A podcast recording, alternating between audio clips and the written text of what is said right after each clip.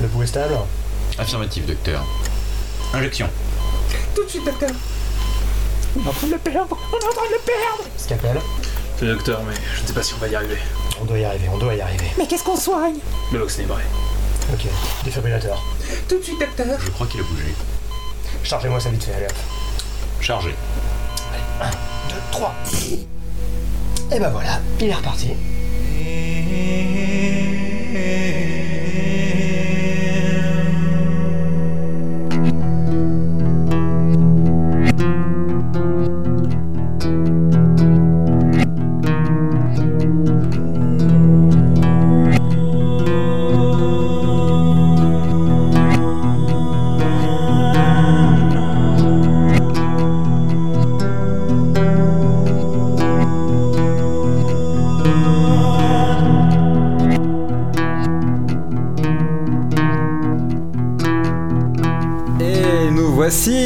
Retour pour le Vox Ténébrae Il y avait des gens qui pensaient que ce moment n'arriverait jamais. Que vont-ils dire maintenant Ouais. Super. Donc nous avons quatre euh, spécimens autour des micros et peut-être un cinquième qui va arriver plus tard, mais n'en disons pas plus. À ma gauche, Sinople. en face de moi, Daniel. en face de moi plus à droite. Euh, Nomad Star. Et enfin, Better Days, en maître de cérémonie. Euh, Je j'ai même pas pu me présenter. Bah, ça se fait pas de se présenter. Bah, c'est ce qu'on vient de faire en fait. Mais c'est- vous avez tous fait ça Non, mais c'est vrai, mais. Enfin, c'était pour présenter le maître de cérémonie, quoi. Enfin, Bon allez, sérieux, parce que là les gens attendent ça depuis quand même un an, euh, donc euh, on, va, on va rentrer dans le vif du, Non, du c'est- sujet. hein. C'était il y a deux mois qu'on a enregistré le dernier podcast. euh, un peu plus, peut-être. hein. Deux gros mois. Oui, deux, deux bons mois, oui. En fait, on s'est tous fait capturer en Arcadia et c'est pour ça qu'on pouvait pas faire euh, le podcast. On était dans un autre monde et le temps a passé. Et le temps qu'on revienne et qu'on bute nos fetch et qu'on prenne la place, c'était un sacré bordel. Voilà. Vous avez bien compris. Donc euh, voilà. Et euh, bon, effectivement, ce qui s'est passé, c'est qu'il y a eu le départ de quand même de notre ancien président Arnaud, euh, qui, qui, qui organisait beaucoup de choses. Donc euh, il y a plein de choses qui sont passées dans Ténébrae et pas beaucoup de choses qui sont passées du côté de White Wolf, qui ont fait que euh, les podcasts n'ont pas été forcément très simples à, mettre en place. Je sais pas, c'est ça qui s'est passé, non? Oui, c'est ça en fait. C'était un calendrier un peu moins fourni. On avait quand même à peu près écumé à peu près tout le WOD 2. On n'avait plus grand chose à dire. Et puis bon, il y avait d'autres projets sur lesquels on était reparti sur des projets un peu plus IR- IRL, c'est-à-dire pour l'association, participation à des conventions. Donc on avait un peu moins de temps pour, euh, bah, pour les podcasts et compagnie. Voilà, mais là, euh, on a plein de choses à dire du coup parce que euh, bah, finalement White Wolf a décidé de révéler un petit peu euh, son Donc, jeu. ils- ont sorti combien de jeux depuis qu'on a, on a arrêté le podcast Voilà, justement, ils ont révélé leur, leur fameuse Darkness qui, dont ils faisaient un petit peu allusion dans Geist et donc on va vous parler un peu de la révélation qu'il y a eu dans leur grande mascarade. Alors, avant ça, on va dire, parce que ça, ça va être un petit peu le cœur de, de ce podcast. Mais avant, on a des petites choses quand même. On Alors, va on a des petites choses à vous dire donc euh, bah, sur un petit peu les news donc de l'association. Euh, donc euh, alors euh, les donc bah, on ressort quand même d'une comme le disait donc Sinople donc d'une actualité un petit peu euh, animée, pas mal Ouais, dynamique. ouais, tout fut. Donc euh, on a été présent donc au monde du jeu 2010, monde du jeu 2010 donc euh, qui s'est ben, très bien passé. Euh, Alors, si- juste avant que. Si, si vous n'avez pas encore compris, vous avez affaire au nouveau président de Ténébrae parce qu'on l'a pas annoncé dans le podcast. si, si si si ça, Ça a été dit déjà. D'accord. Le passage le passage de témoin a été fait en direct. euh, Ah, d'accord. je crois dans, dans, dans le dernier ou l'avant-dernier podcast. D'accord. C'était Oui, le moment où on tirait des feux d'artifice, euh, la Tu te fête. rappelles les, les femmes nues, euh, le, le, Ouais, Le gâteau, le, non euh, la striptease. Non, bon, On a encore les enregistrements La coque et la pute, tout ça. non Ah, non, non. Non, n'était pas là en fait. Ah oui, on t'a Ah oui, mais t'étais pas là. C'est dommage. Ah, T'as raté quelque chose. Non, c'était franchement bien. Donc, d'accord. Donc, euh, donc voilà, donc tout ça pour dire, euh, donc le monde du jeu s'est très bien passé. Très très bien passé. On a Très, bien recruté, je sais passé. pas, un nombre incalculable de nouveaux. Donc euh, euh, bah, on a vu plein de gens, peut-être que vous euh, qui écoutez le podcast, euh, qui suivez un petit peu de loin Ténébrae parce que vous n'êtes pas en région parisienne et qui vous êtes déplacé pour l'occasion, vous êtes peut- peut-être venu nous voir sur notre stand, vous avez peut-être même joué aux parties que nous proposions. Donc voilà, donc on- effectivement ça a très très bien marché, donc Ténébrae était de retour au monde du jeu et ben, on est très content. Et dans la foulée, donc nous avons fait notre nuit de rentrée, euh, donc il y a deux semaines. Euh, oui, alors, donc au moment où vous écouterez ce podcast, ça sera donc il y a Ouais.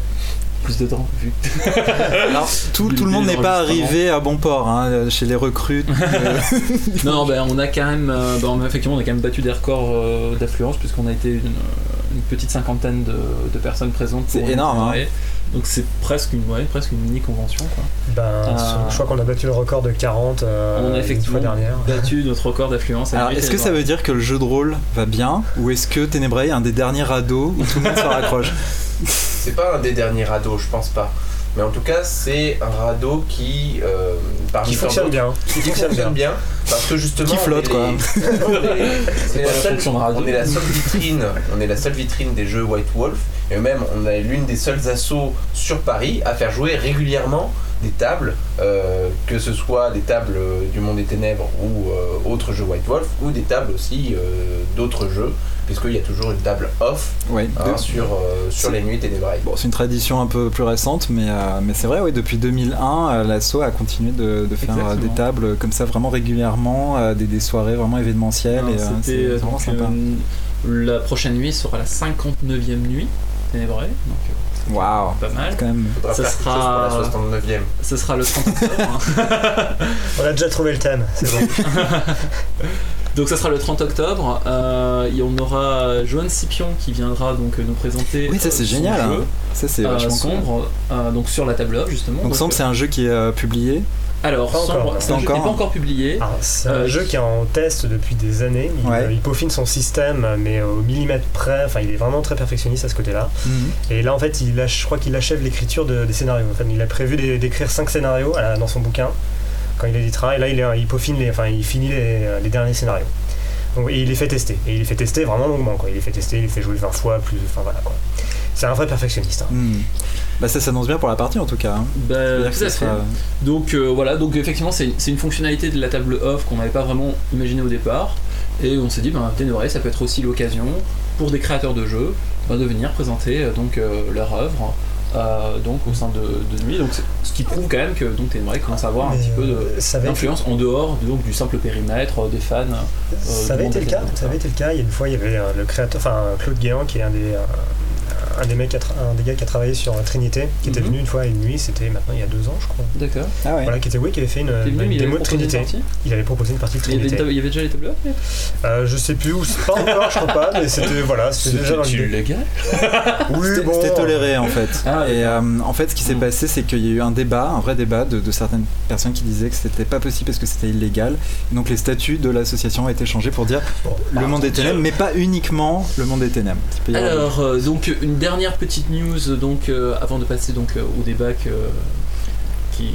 Bon, on va parler un peu d'autre chose avant. On va parler des petites news de White Wolf, Alors publication. juste une dernière petite news sur, sur c'est que si vous avez pu aller sur notre site euh, donc www.ténébrae-mundis.com, vous avez pu voir que grâce au travail donc de Robinton, euh, euh, le site a fait peau neuve.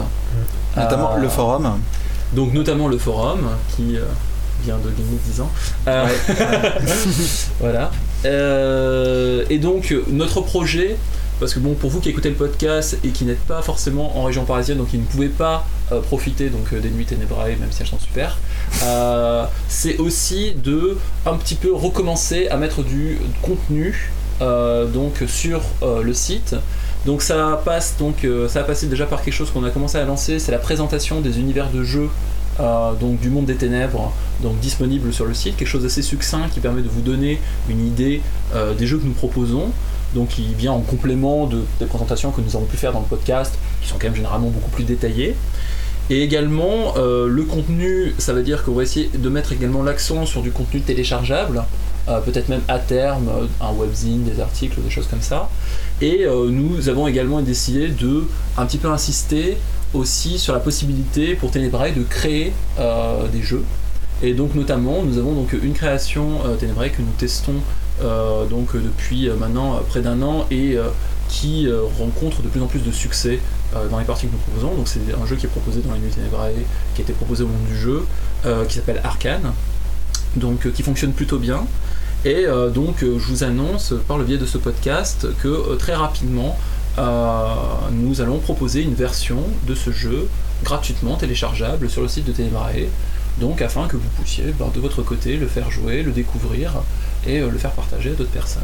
Alors, moi j'ai eu l'occasion de d'avoir des, des retours, un peu un micro-trottoir en croisant quelques rôlistes qui avaient joué à ça dans le métro et qui étaient tous conquis euh, par le jeu. hein. Vraiment très très heureux. euh, J'ai pas tout compris sur ce qu'ils disaient, mais ça avait l'air vraiment euh, super bien avec des cartes, des. des- des, euh. Finalement, euh, ce qui, euh, c'est un jeu qui coûte pas cher puisqu'il n'y a que les cartes de tarot à acheter.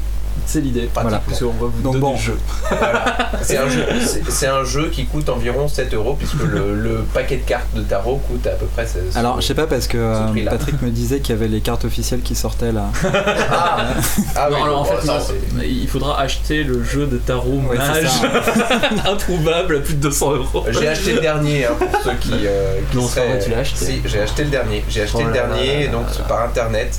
Euh, si vous arrivez à en trouver, bah félicitations. parce C'est un faux. Voilà. normalement, fake normalement c'est moi qui ai le dernier tarot mage. Donc je suis assez, je suis assez content de moi. Bon, donc pour jouer à Arcane, vous n'avez bien évidemment pas besoin du tarot de mage, un, un simple jeu de tarot de Marseille, quoi qu'il en soit. Il existe, alors je vous donne si vous voulez un, un super astuce, il y a des jeux, un jeu de tarot vendu sur Amazon pour, absolu- pour 1 euro, 97 centimes. 97 centimes, Voilà, donc vous pouvez chercher, plus 20 euros de frais de port. non, euh, frais de port gratuit, ce qui est assez étonnant pour un produit qui coûte 1 euro. C'est-à-dire qu'en gros, euh, le, le prix de 3 timbres, enfin le, le prix de, de- de- des frais de port sont plus chers que J'y crois pas, c'est un objet maudit. C'est voilà, ça la magie d'Amazon. euh, je- On n'a pas le droit de faire de la pub normalement, mais Oui, non, voilà, voilà. il faut présenter d'autres sites, c'est ça.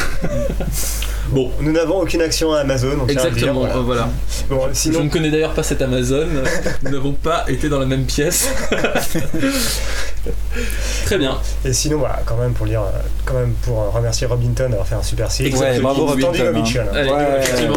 Bravo, merci Robin. Le truc est insupportable à écouter, mais Voilà, vous avez très mal aux oreilles, mais nous c'est notre manière de dire un grand merci à Robinton, euh, voilà, qui a fait du super boulot. Il a travaillé sur un, petit- un paquet de temps en plus. hein, Oui. C'est Oui, un oui, projet oui, qui est un projet. C'est c'est un projet en terme qui, voilà, qui Non mais ça valait le coup parce que c'est vrai que depuis le, le grand crash euh, de 2006, l'ancien site, le, le forum était pas très très joli et ça valait le coup quand même de le remettre un petit un peu peu à jour quoi. Faire un peu Ouais. plus. Ouais. Mais il y a quand même eu des gens qui se sont plaints hein, de, de l'arborescence qui était moins bien. Bon, il y, a toujours, il y, aura, il y aura toujours des gens pour dire que c'était mieux avant. Oui, mais on s'y habitue. euh, hein, voilà. Tout le monde s'y habitue. Quoi. Ce sont les futurs défenseurs du, du site quand il changera.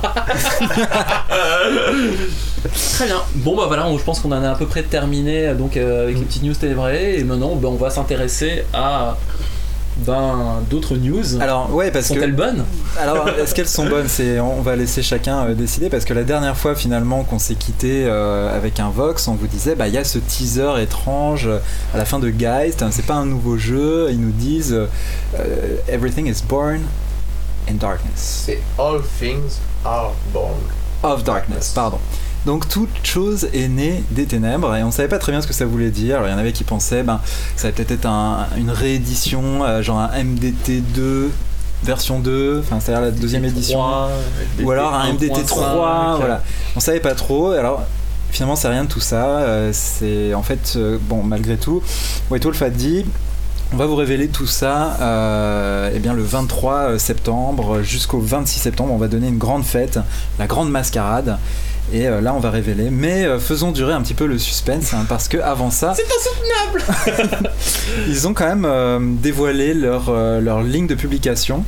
dont on va un petit peu vous parler, et peut-être un petit peu spéculer, peut-être un peu discuter. Donc déjà, il y a eu deux sorties quand même majeures malgré tout depuis qu'on s'est parlé.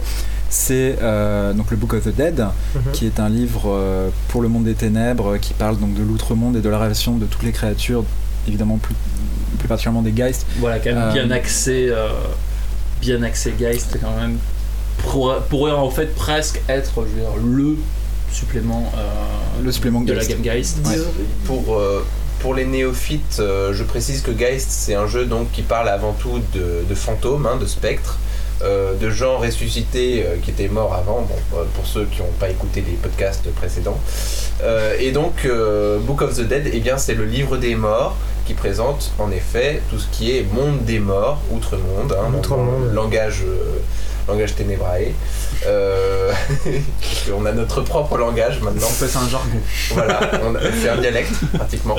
Euh, donc voilà, c'est un jeu, un jeu assez intéressant. Et donc, Book of the Dead, le livre des morts, euh, présente euh, voilà, tout cet aspect, tout cet aspect euh, mortuaire, funèbre, tous les antagonistes qu'on pourrait trouver, les spectres, les, gardiens, les gardiens de, de l'outre-monde finalement. Voilà. Donc on est encore en train de voir si on vous fera euh, une présentation euh, totale de Geist ou pas. D'ailleurs, vous pouvez nous dire si vous avez envie de la voir ou si vous trouvez qu'on a déjà suffisamment parlé de ça euh, au moment où on faisait la review un peu du, du bouquin de base. Parce que comme il n'y a, il y a que, Bah ouais, y a que ça, y a pas forcément beaucoup plus de choses à en dire. donc bah, dites-nous ce que vous en pensez. Mais donc voilà, donc Book of the Dead et également euh, Book of euh, Mirrors, ou Mirrors, plutôt. World of Darkness Mirrors, Mirrors, puisqu'il était annoncé euh, au départ comme Book of Mirrors, mais ils ont changé de nom. Oui, c'est pour ça que tu l'as laissé dans. dans oui, j'ai laissé comme ça, mais c'est ça qu'ils ont, euh, bon, c'est ça qu'ils ont publié récemment. c'est marrant. Alors, Mirrors Bomb, alors, Mirrors Bomb, alors, je vais en parler un peu, puisque je vais être le seul à parler autour de la table. T'es pas obligé de faire la présentation ouais. complète, mais euh, rapidos quoi. Alors, là, vous ne voyez pas, mais en fait, il a pris le livre Voilà. pour vous le montrer. Je vous le mets Il devant le micro, vous voyez, micro, il est vous beau, le hein. voyez bien. Ah, déjà, je Voilà. vous-. Alors là, je vais toucher les, là, les pages. Voilà. Là, je fais, voilà, je fais euh, feuilleter les pages en face du micro. Là, il feuillette devant vous. C'est comme si vous touchiez avec vos oreilles. Exactement. C'est génial. hein. Là, tout de suite, je vois Alors. vos yeux ébahis et vos oreilles euh, ébahies aussi. Et bah, il- il- Donc, Voilà. sans en faire une critique, parce qu'on le- on se réserve, euh, le- on le fera pour le Mirrors, prochain mois de euh, podcast. oui, oui, oui, non, pour parler Oui, de pour vaguement. Mirrors. Mirrors, c'est un peu une sorte de. C'est une collection de tout, un peu de tout et n'importe quoi d'une certaine manière. C'est un peu, on va dire, ils ont mis toutes les idées qu'ils n'ont jamais pu mettre avant et ils les ont mis là-dedans, basiquement quoi. Donc c'est-à-dire que euh, il y a des trucs qui sont, euh, donc il y a un peu à boire et à manger. Il y a des idées qui sont très bonnes, d'autres qui sont un peu moins bonnes. Et à côté de ça, il y a quand même euh, et euh, quelques petites, des petits conseils pour changer deux trois trucs, enfin des, des conseils, enfin voilà. Donc c'est des cadres alternatifs, c'est ça? Alors il y a plus- plusieurs choses. Il y a trois chapitres. Un, euh, des traits alternatifs, une manière de. Des traits alternatifs pour changer, on va dire, le, le personnage. C'est-à-dire comment vous le définissez, par exemple, des nouveaux mérites, des nouvelles vertus. euh, Hmm, un, un petit retour sur le système de moralité qui Ouais. est quand même un petit peu. euh, C'est bien le ouais. et notamment peut-être un petit retour en arrière, notamment pour les vertus, avec le retour des natures et attitudes. Ah oui, d'accord. Ouais, ils ont repris les natures et attitudes. hein. Comme par hasard. Ah, tiens, tiens. On s'en doutait à petit à peine, voilà. Euh, le deuxième chapitre, c'est des, euh, des systèmes alternatifs. Alors, c'est beaucoup, c'est très système de combat, il faut le dire vraiment. Mais il y a des systèmes très intéressants, des systèmes des fois euh, carrément pour jouer avec des figurines, ou d'autres des systèmes euh, par résolution par scène, des systèmes aussi euh, de combat de groupe. Enfin, il y a, y, pas mal de trucs, quoi. Et le troisième chapitre est un, en fait un chapitre qui parle sur le coup du settings. Alors, il y a des settings alternatifs, genre un setting apocalyptique, un setting où toutes les créatures des ténèbres sont connues du grand public, et comment Ah ils vivent au grand Genre jour. la True Blood. euh, Ouais, la. True Blood. Ouais. Et un setting euh, un peu fantastique urbain, peu- enfin encore plus fantastique, mais euh, dark fantasy quoi. Ah oui, voilà, un setting dark fantasy qui est vraiment pas mal du tout quoi. Ah, ça peut être pas mal ça. Donc voilà, donc on en reparlera. euh, Ouais, ouais, ouais, mais détail un en prochain podcast. Donc, mais ça t'a plu en gros alors euh, Mirrors, euh, alors moyen, je pense que euh, Mirrors, ouais, Mirrors m'a beaucoup plu. Alors je pense que c'est pas un supplément euh, nécessaire au début. Je pense qu'il y a d'autres suppléments qui sont plus euh, qui sont plus prioritaires quand on commence. Par contre, quand on a un peu de bouteille, quand on a envie un peu de tweaker deux trois trucs, bah il est pas mal quoi. D'accord. Voilà. Et euh, ok, donc euh, bah, alors, finalement le même mois, donc en juillet, est sorti un, un autre livre euh, bah, un petit peu similaire peut-être, puisque c'est le Mage Chronicler's Guide, donc euh, qui propose. Alors je sais pas si quelqu'un l'a lu ici. Alors moi je l'ai parcouru vite fait au fait. Je l'ai euh, je l'ai parcouru dans la boutique donc de, de enfin de, de livres de JDR. Euh, Ne je ne faisons pas citerai pas le nom parce que je On a déjà pas- fait de la pub pour un site Voilà. commercial, on Je va pas non plus pas faire de une pub. pub pour une boutique de JDR parisienne. Voilà, on peut pas faire les deux. Mais Euh, Est-ce que c'est celle où on est partenaire? Ah oui, Oui oui, à D'accord. on peut en parler Ah, bah, si on est partenaire. Je sais Star pas. Player, Attends, voilà. parce qu'il y a peut-être un conflit d'intérêts du coup, Ah mince, ah mince, non, Bon, il fallait alors, pas parler de Star Player. Bon bah tant pis. Merde Ah, Oh, ah, en plus, c'est on a parlé de Star Player. Euh, non, bah, euh, je pense pas que ce soit vraiment utile. C'est-à-dire que euh, on a là un bouquin. Donc c'est des trucs alternatifs encore, c'est ça hein? Non. Non? Parce que- Alors, parce que au départ, euh, c'est quelque chose qui sert à mettre en place des chroniques pour mage. Mhm. Enfin, comme son nom l'indique, c'est euh, ça, ça C'est un- donne des outils, un guide, du des- compte- un guide du compteur. une méthodologie, un guide du compteur, tout à fait. Un guide du compteur euh, qui est très très bien pour commencer avec, euh, avec le livre de, de base, entre guillemets, mais qui, lorsqu'on a un peu de bouteille, beaucoup d'idées déjà mises en place euh, par, rapport, par rapport à l'univers de mage, bah, se révèlent un peu inutiles. Alors, le bouquin est très joli par contre, la couverture est très très belle. Euh, C'est un les- bouquin à mettre dans votre bibliothèque. Voilà, c'est un bouquin à mettre dans votre bibliothèque, euh, mais à ne pas lire euh, Alors vous l'achetez, en entier. vous le mettez dans votre bibliothèque et vous non, ne le lisez pas. C'est comme tout. En tout cas pas complètement. Voilà, c'est voilà, c'est comme tous les bouquins finalement White Wolf, c'est-à-dire que c'est un bouquin outil et on peut prendre ce qu'on veut dedans. Mais euh, finalement, euh, ce qu'on peut vouloir dedans, euh, ça se limite à très peu de pages. Ah oui, d'accord. D'accord. C'est voilà. Alors en effet, il y a des il y a des systèmes alternatifs. D'accord, c'est donc c'est ce qu'ils disent dans leur quatrième voilà. de couverture. Ils mettent beaucoup l'accent là-dessus avec des, des interprétations, des variations d'interprétation sur la C'est magie. fou ça, tout ce, ce besoin de système alternatif, ils, ils aiment pas leur système Ben, c'est- je pense qu'en fait, euh, il y a eu beaucoup de critiques sur le système de base euh, de White Wolf, et du coup, ils essayent quand même de proposer en effet des alternatives pour pouvoir contenter tout le monde. Ah Mais euh, J'aime bien ça. Voilà. Contenter tout le monde, ça. voilà, c'est c'est un bouquin qui est en effet intéressant pour tous ceux qui euh, n'auraient pas eu l'idée, entre guillemets, de changer le, ce qui allait pas dans le, dans les, dans le système. Euh, si euh, ils trouvaient que par exemple les jets de lancer de magie était trop lourd, enfin lancer de sort était trop lourd, donc par exemple pour les sorts de routine, euh, bah, pour le coup il y a des systèmes alternatifs pour, mais par contre, euh, voilà, faire un bouquin là-dessus, que là-dessus, bon il y a d'autres choses, mais euh, pour moi c'est voilà, c'est un peu trop outil. euh, D'accord. À, à- à t'en entendre parler, j'ai l'impression qu'il n'y aura pas forcément de critique détaillée dans un prochain podcast. J'ai, enfin, moi je vais, je vais quand même euh, essayer de, de la voir, mais de le regarder un peu plus en détail. Voilà, de le regarder un peu plus mais en t'en détail. attends pas grand chose. je- voilà, c'est, ça me, ça me tente pas vraiment. D'accord. de- Bon bah voilà, donc si vous êtes un Ouais. fanatique absolu de Mage, euh, vous pouvez regarder quand même, puisque euh, ben, finalement ça a été quand même gratifié par une sortie euh, papier, hein, ce qui n'est pas forcément le cas euh, de par les tout, temps quoi. qui rare. Ouais, ouais. Euh, bon, alors en août également, il y a eu euh, donc Return of the Scarlet Empress euh, pour Exalted. Donc le retour de Scarlet O'Hara. Ouais. Euh, Alors, ça te dit euh, quelque chose, ça, Jérémy? Alors Parce que- euh, oui, je sais, oui, je vois, ça me dit quelque chose, mais pas- j'ai feuilleté le bouquin, mais je l'ai, je l'ai pas lu, donc je pourrais pas en dire plus. Alors le retour dans Scarlet en place, en fait, en gros, c'est Donc c'est pour les fans de l'impératrice écarlate. Hein, c'est ça? Voilà, c'est pour les fans de l'impératrice écarlate, donc les pour Exalted. En fait, en gros, c'est euh, dans Exalted, il y avait un principe, enfin, un principe dans la, dans la ligne de base, c'était qu'en fait euh, toute la, la timeline était euh, était bloquée à une date précise et que après les joueurs faisaient ce qu'ils voulaient, puisque c'est un peu le principe du jeu, du jeu enfin le principe du jeu puisqu'on joue des héros euh, plus grands que nature, High plus grands que le monde, ouais. Ouais. Donc là, il tourne la page un peu. Bah, d'une certaine manière, en fait, ils ont- en fait, ils sont revenus à une idée qu'à la toute première édition, ils avaient pensé faire une timeline, ils avaient abandonné vite fait cette idée, et là ils sont revenus à ça, et ils ont mis plusieurs scénarios en fait. C'est un, c'est un recueil de scénarios où c'est le retour de l'impératrice écarlate, les démons qui envahissent la envahissent création, etc. Donc je n'ai pas lu. Je n'ai pas lu. Je crois que Gilles euh, C'est- 111 en a fait une critique sur le, sur le, sur le forum. Ah oui Donc Je- elle est sur le forum. Sur le forum Exalted Ouais, sur le forum D'accord, vous pouvez donc, euh, trouver ça si vous voulez en savoir plus euh, bah, sur le retour Voilà. de Scarlet Beach. Euh, donc voilà. Et alors, il y a eu quand même un événement aussi en août, hein, c'est le, le premier supplément de Werewolf euh, de Forsaken depuis un long long moment. hein. Non, parce qu'il y avait eu, euh, il y avait eu euh, Night Horrors euh, Ah oui, c'est ça. Qui euh, Mais ça faisait partie des deux suppléments, genre waouh, des suppléments Ouais. euh, loup-garou. donc euh, alors Sign of the Moon, euh, je l'ai parcouru très rapidement. Donc c'est sur les 5 auspices. Hein, voilà, et en gros, ça revient sur les 5 auspices. Euh, c- je ne pense pas que ce soit. Alors, je n'ai pas lu en détail, hein, donc, mais de ce que j'en ai vu, ça ne m'a pas l'air d'être un supplément qui dise beaucoup de choses nouvelles. Donc, n'en donc, attends donc pas. une espèce d'hospice book qui, qui se répète un peu. euh, Voilà, je veux dire, euh, bon, les hospices, ça va, on commence un petit peu à voir ce que c'est. Je veux dire, c'est quand même ce qui était posé par le core book, c'était déjà, on va dire, quand même plutôt bien décrit. euh, et je veux dire, c'était effectivement caractéristique du hmm, jeu. C'était suffisant quand même. Bon, puis là, y revenir. aussi, euh, euh, les hospices n'ont pas été aussi étendus un petit peu dans, dans The Rage. Pour les joueurs, dans The Rage, c'était- dans The Rage, il y a déjà effectivement des choses qui ont été faites, euh, qui ont été faites là-dedans. Donc The Rage, une espèce de genre qui est sous-titré guide du joueur en gros. Mhm. Euh, donc voilà, donc effectivement Sign of the Moon. Bon alors, je, je vais essayer quand même de regarder ça d'un peu plus près, mais j'en attends pas grand-chose. Par contre, je pense qu'on vous parlera dans un prochain por- podcast de Un Night- podcast. un podcast. C'est comme les Meuporg. Euh, donc, euh, dans un prochain podcast du, euh, de l'autre livre de- dont je parlais, c'est-à-dire euh, Wolfsbane. Night Horrors Volsbane, qui lui, par contre, est vraiment intéressant. Ouais.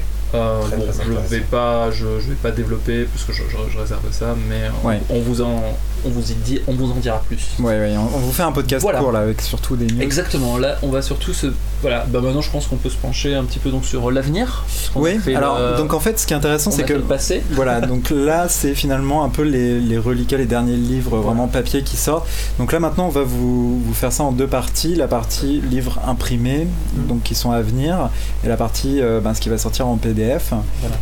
Mais à ce niveau-là, il y, a, il y a un- il y a un- il y a un fait assez intéressant à noter, c'est que maintenant ils sortent les White Wolf sort les livres en PDF, et dès qu'une fois ils sont assez populaires en PDF, ils les sortent en papier. Voilà, c'est exactement ce qui se passe. Donc, notamment, donc, euh, bah voilà, si on vous fait euh, la liste de ce qui va sortir euh, en, en imprimé, euh, il y a quasiment tout qui Voilà. est déjà sorti en PDF. On donc, va pas le faire, on va pas faire la liste exhaustive parce que bon, ça, bah, ce sera je sais un- pas s'il y a des choses intéressantes, ce sera mais un euh, petit peu long, mais euh, effectivement, il y a des grands classiques comme par exemple Block by Bloody Block dont on avait peut-être déjà parlé euh, dans un podcast pour Hunter. donc ça c'est en janvier. Donc ça, par exemple, c'est en Euh, janvier. donc, Euh, Euh, il y a des suppléments pour Exalted hein, qui Oui. étaient sortis. alors il y a New Wave en- Requiem aussi qui Ouais, sort le en papier désormais, euh, donc en octobre. Voilà, pour ceux qui Euh, aiment donc les années le- 80 et les vampires.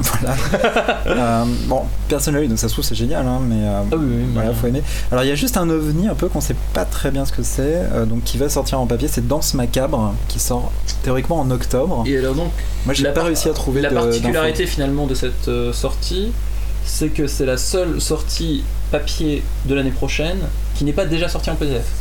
Donc entre guillemets, la seule sortie originale directement en papier. Serait-ce enfin ce qu'on attend depuis très longtemps, nous joueurs de Requiem, c'est-à-dire quelque chose qui présente un peu euh, l'univers historique Alors ils avaient déjà en effet fait euh, Requiem for Rome. bah, Requiem for Rome, euh, Fall of Camarilla. Ils avaient aussi euh, Ancient, ils avaient aussi fait Ancient Bloodlines et Ancient, euh, Ancient, Ancient Mysteries, Ancient Mystery. Ancient Mysteries. Euh, pour, euh, pour présenter un peu toutes les lignées, tous les, tous les, toutes les grandes époques euh, que traversaient euh, les vampires. Mais euh, moi, ce que j'attendais vraiment en tant que joueur et conteur de Requiem, c'est-à-dire c'était quelque chose qui présentait un setting, une époque autre que l'Antiquité. Donc là, à mon avis, dans ce macabre, ça sera plus centré peut-être sur le Moyen Âge. Ça pourrait pas vouloir dire absolument n'importe quoi dans ce macabre, dans le Bah, cadre de Requiem. Mon hypothèse, mon hypothèse pour Danse Macabre, c'est quelque chose de médiéval. Voilà. Bah, C'est pas, un- pas terme dans ce macabre pour vampire déjà, enfin c'est pas genre toute l'existence euh, justement vampirique. Si. Alors voilà, il y a aussi. C'est un peu un problème, quoi.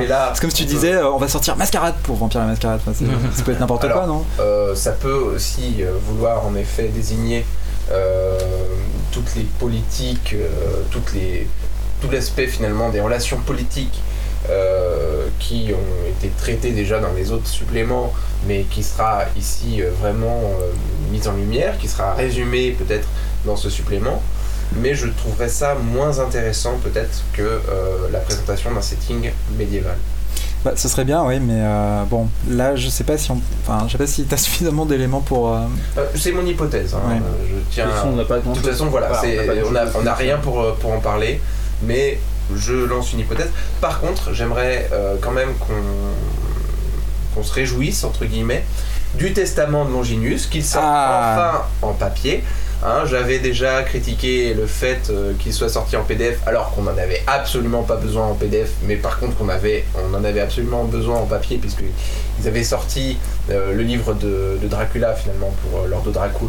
hmm. Euh, et bah, finalement, il manquait la Bible, la Bible de Longinus, hein, le testament de Longinus. Euh, C'est presque un, presque un accessoire de jeu. un accessoire, c'est un accessoire de jeu, mais pour tout bon conteur de Requiem, c'est vraiment euh, l'accessoire de jeu qui peut être sympa à faire jouer. Ouais. Alors, à quel moment est-ce que les joueurs vont pouvoir euh, mettre leurs mains euh, graisseuses sur cet artefact? Alors, cet artefact sort enfin en mars, Waouh mais il est déjà sorti en PDF, donc Ouais. il sort en papier en mars, et j'attends de voir euh, quelle forme il va prendre, puisque en PDF c'est euh, vraiment le bouquin noir. euh, en... Ce sera pareil sauf imprimé, hein, je pense. hein. Bah, voilà, mais il était vraiment, il était déjà joli en PDF. Ah Mais bon, imprimer ça en PDF, c'était aucun intérêt. Par contre là, vraiment, euh, voilà. Mais alors, tu pouvais quand même, dans une chronique, dire que tu avais pu mettre la main sur des photocopies de l'original, hein, par exemple. Sur une page. Oui, Tu la mets dans la mar- dans le mar de mais bon, ça perd de son aspect, euh, je sais pas, c'est son aspect folklorique, puisque finalement, dans une chronique euh, Requiem, bon, si on marche par, euh, par document imprimé, c'est enfin, c'est- c'est moins. Donc voilà, les, les vampires de Requiem, réjouissez-vous, votre testament arrive. Ouais. En arbre mort. C'est cool l'arbre mort. Donc voilà, je sais pas s'il y a des trucs qui vous sautent aux yeux. Euh, bon, il y a les, les SAS de, de Changeling qui vont sortir en, en compile en fait euh, en novembre. Euh, également les SAS de World of Darkness. Euh, Alors voilà, SAS, donc pour ceux qui ne savent pas, en fait, ce sont des scénarios Voilà, des petits scénarios en- sortis en déjà PDF. édités en PDF. Voilà. rien à voir avec les bouquins érotiques hein, que vous pouvez trouver dans toutes les gares. Et c'est bien dommage. C'est érotique SAS oui, un peu. Oui, Érotique du pauvre. Vite fait. c'est le bouquin de gare, quoi. Euh, donc euh, il y a également donc tout un versant qui va con- donc, concerner en fait les sorties en PDF. Donc comme disait effectivement euh, Sinople, donc en priori la ligne éditoriale maintenant de White Wolf c'est sortir des nouveautés en PDF et parmi ce qui a fonctionné en PDF a priori euh, le sortir en arbre mort Voilà. pour que Ah, vous puissiez voir- le mettre dans votre bibliothèque si le livre est joli. Par exemple, déjà en, en- en décembre dernier, il y avait Glory of the Most High, qui était un supplément pour Exalted. Euh, qui parlait donc bah, des dieux, enfin les, les, les incarnats, donc le soleil, le soleil vaincu, Top du top d'Exalted. À le top du top, t'avais les caracs du, enfin, t'avais les caracs du soleil vaincu, enfin voilà quoi. Mhm. Ça envoyait du lourd, et bah dès septembre, et bah voilà, il est en arbre mort. Et il est en arbre mort. C'est Voilà. assez génial. Donc euh, alors là l'année prochaine, je sais pas s'il y a quelque chose qui vous a bah, pareil, qui, Alors, vous- moi, ce qui qui a attiré votre attention, moi, ce qui me marque qui bien, vous excite euh, un Moi, ce qui, peu. ce qui m'excite un peu, enfin, on va dire, euh, bon, ce qui me fait assez plaisir, Raisonnablement. que, ouais, raisonnablement, hein, enfin, voilà. On est dans un podcast un peu toutes oreilles. hein. Oui, oui, bien sûr. On ne va pas en faire rien dire de plus. Voilà. Alors, ce qui, euh, sur lequel, ce qui me fait plaisir quand même, c'est que voir que euh, Exalted se porte bien maintenant en PDF, Ouais. hein, parce que pendant un bon, un bon, un bon petit temps, Est-ce que tu peux dire vraiment se porte bien et en PDF Parce que ça fait un peu. euh, un peu euh, oxymore. je sais pas, ouais, non Bah oui. Non, mais ça se porte bien parce que pendant plusieurs mois, il y avait quand même euh, tous les fans d'Exalted étaient un petit peu commençaient un peu à flipper. On se disait mais c'est la fin, c'est la fin des, c'est la fin des gammes, c'est la fin de la ligne. Qu'est-ce qui reste Il y a encore des trucs à faire, mais il n'y a pas beaucoup de nouvelles de White Wolf, il n'y a pas beaucoup de sorties. Et ben là, on voit qu'en PDF va sortir à peu près tout ce qui reste, enfin tout ce que, tous les manques euh, à faire. Donc il y a déjà pas, euh, on va dire tous les, euh, par exemple, euh, le Compass of Celestial Direction euh, sur Autochtonia. Volume 14, non, 6, pardon. Alors, donc, Voilà. Autochtonia, ça parle des autochtones, c'est ça? Alors, Auto- voilà, Autochtonia, ça parle du monde des, auto, des, euh, des exaltés alchimiques euh, qui n'étaient qui n'avait pas eu la. Qui n'avait pas eu de supplément qui En- permettait donc de les jouer En tout cas, en, dés- en deuxième édition. Ah En d'accord. première édition, il y avait en fait, voilà. c'est un template de l'ancienne édition qui n'avait pas encore reçu son. Oh, Le template a déjà reçu, a déjà été Ah, couvert, mais c'est le monde qui n'a pas été couvert. Ok, voilà. d'accord. Donc voilà. Donc, Ok. donc voilà, donc la Exalted se porte bien maintenant en PDF. Mais en PDF. Donc, pour toi, euh, c'est la fin, c'est tout ce qui reste, on va le balancer oui, PDF. bah, il y a quand même pas, il y a pas, bah, tout ce qui, tout ce qui n'avait pas été, euh, tout ce qui restait de la première édition, qui n'avait pas été encore mis, en- qui n'a pas été Donc, encore passé en deuxième édition. Donc ça, c'est la fin d'Exalted. Est-ce que c'est la fin des autres gammes aussi?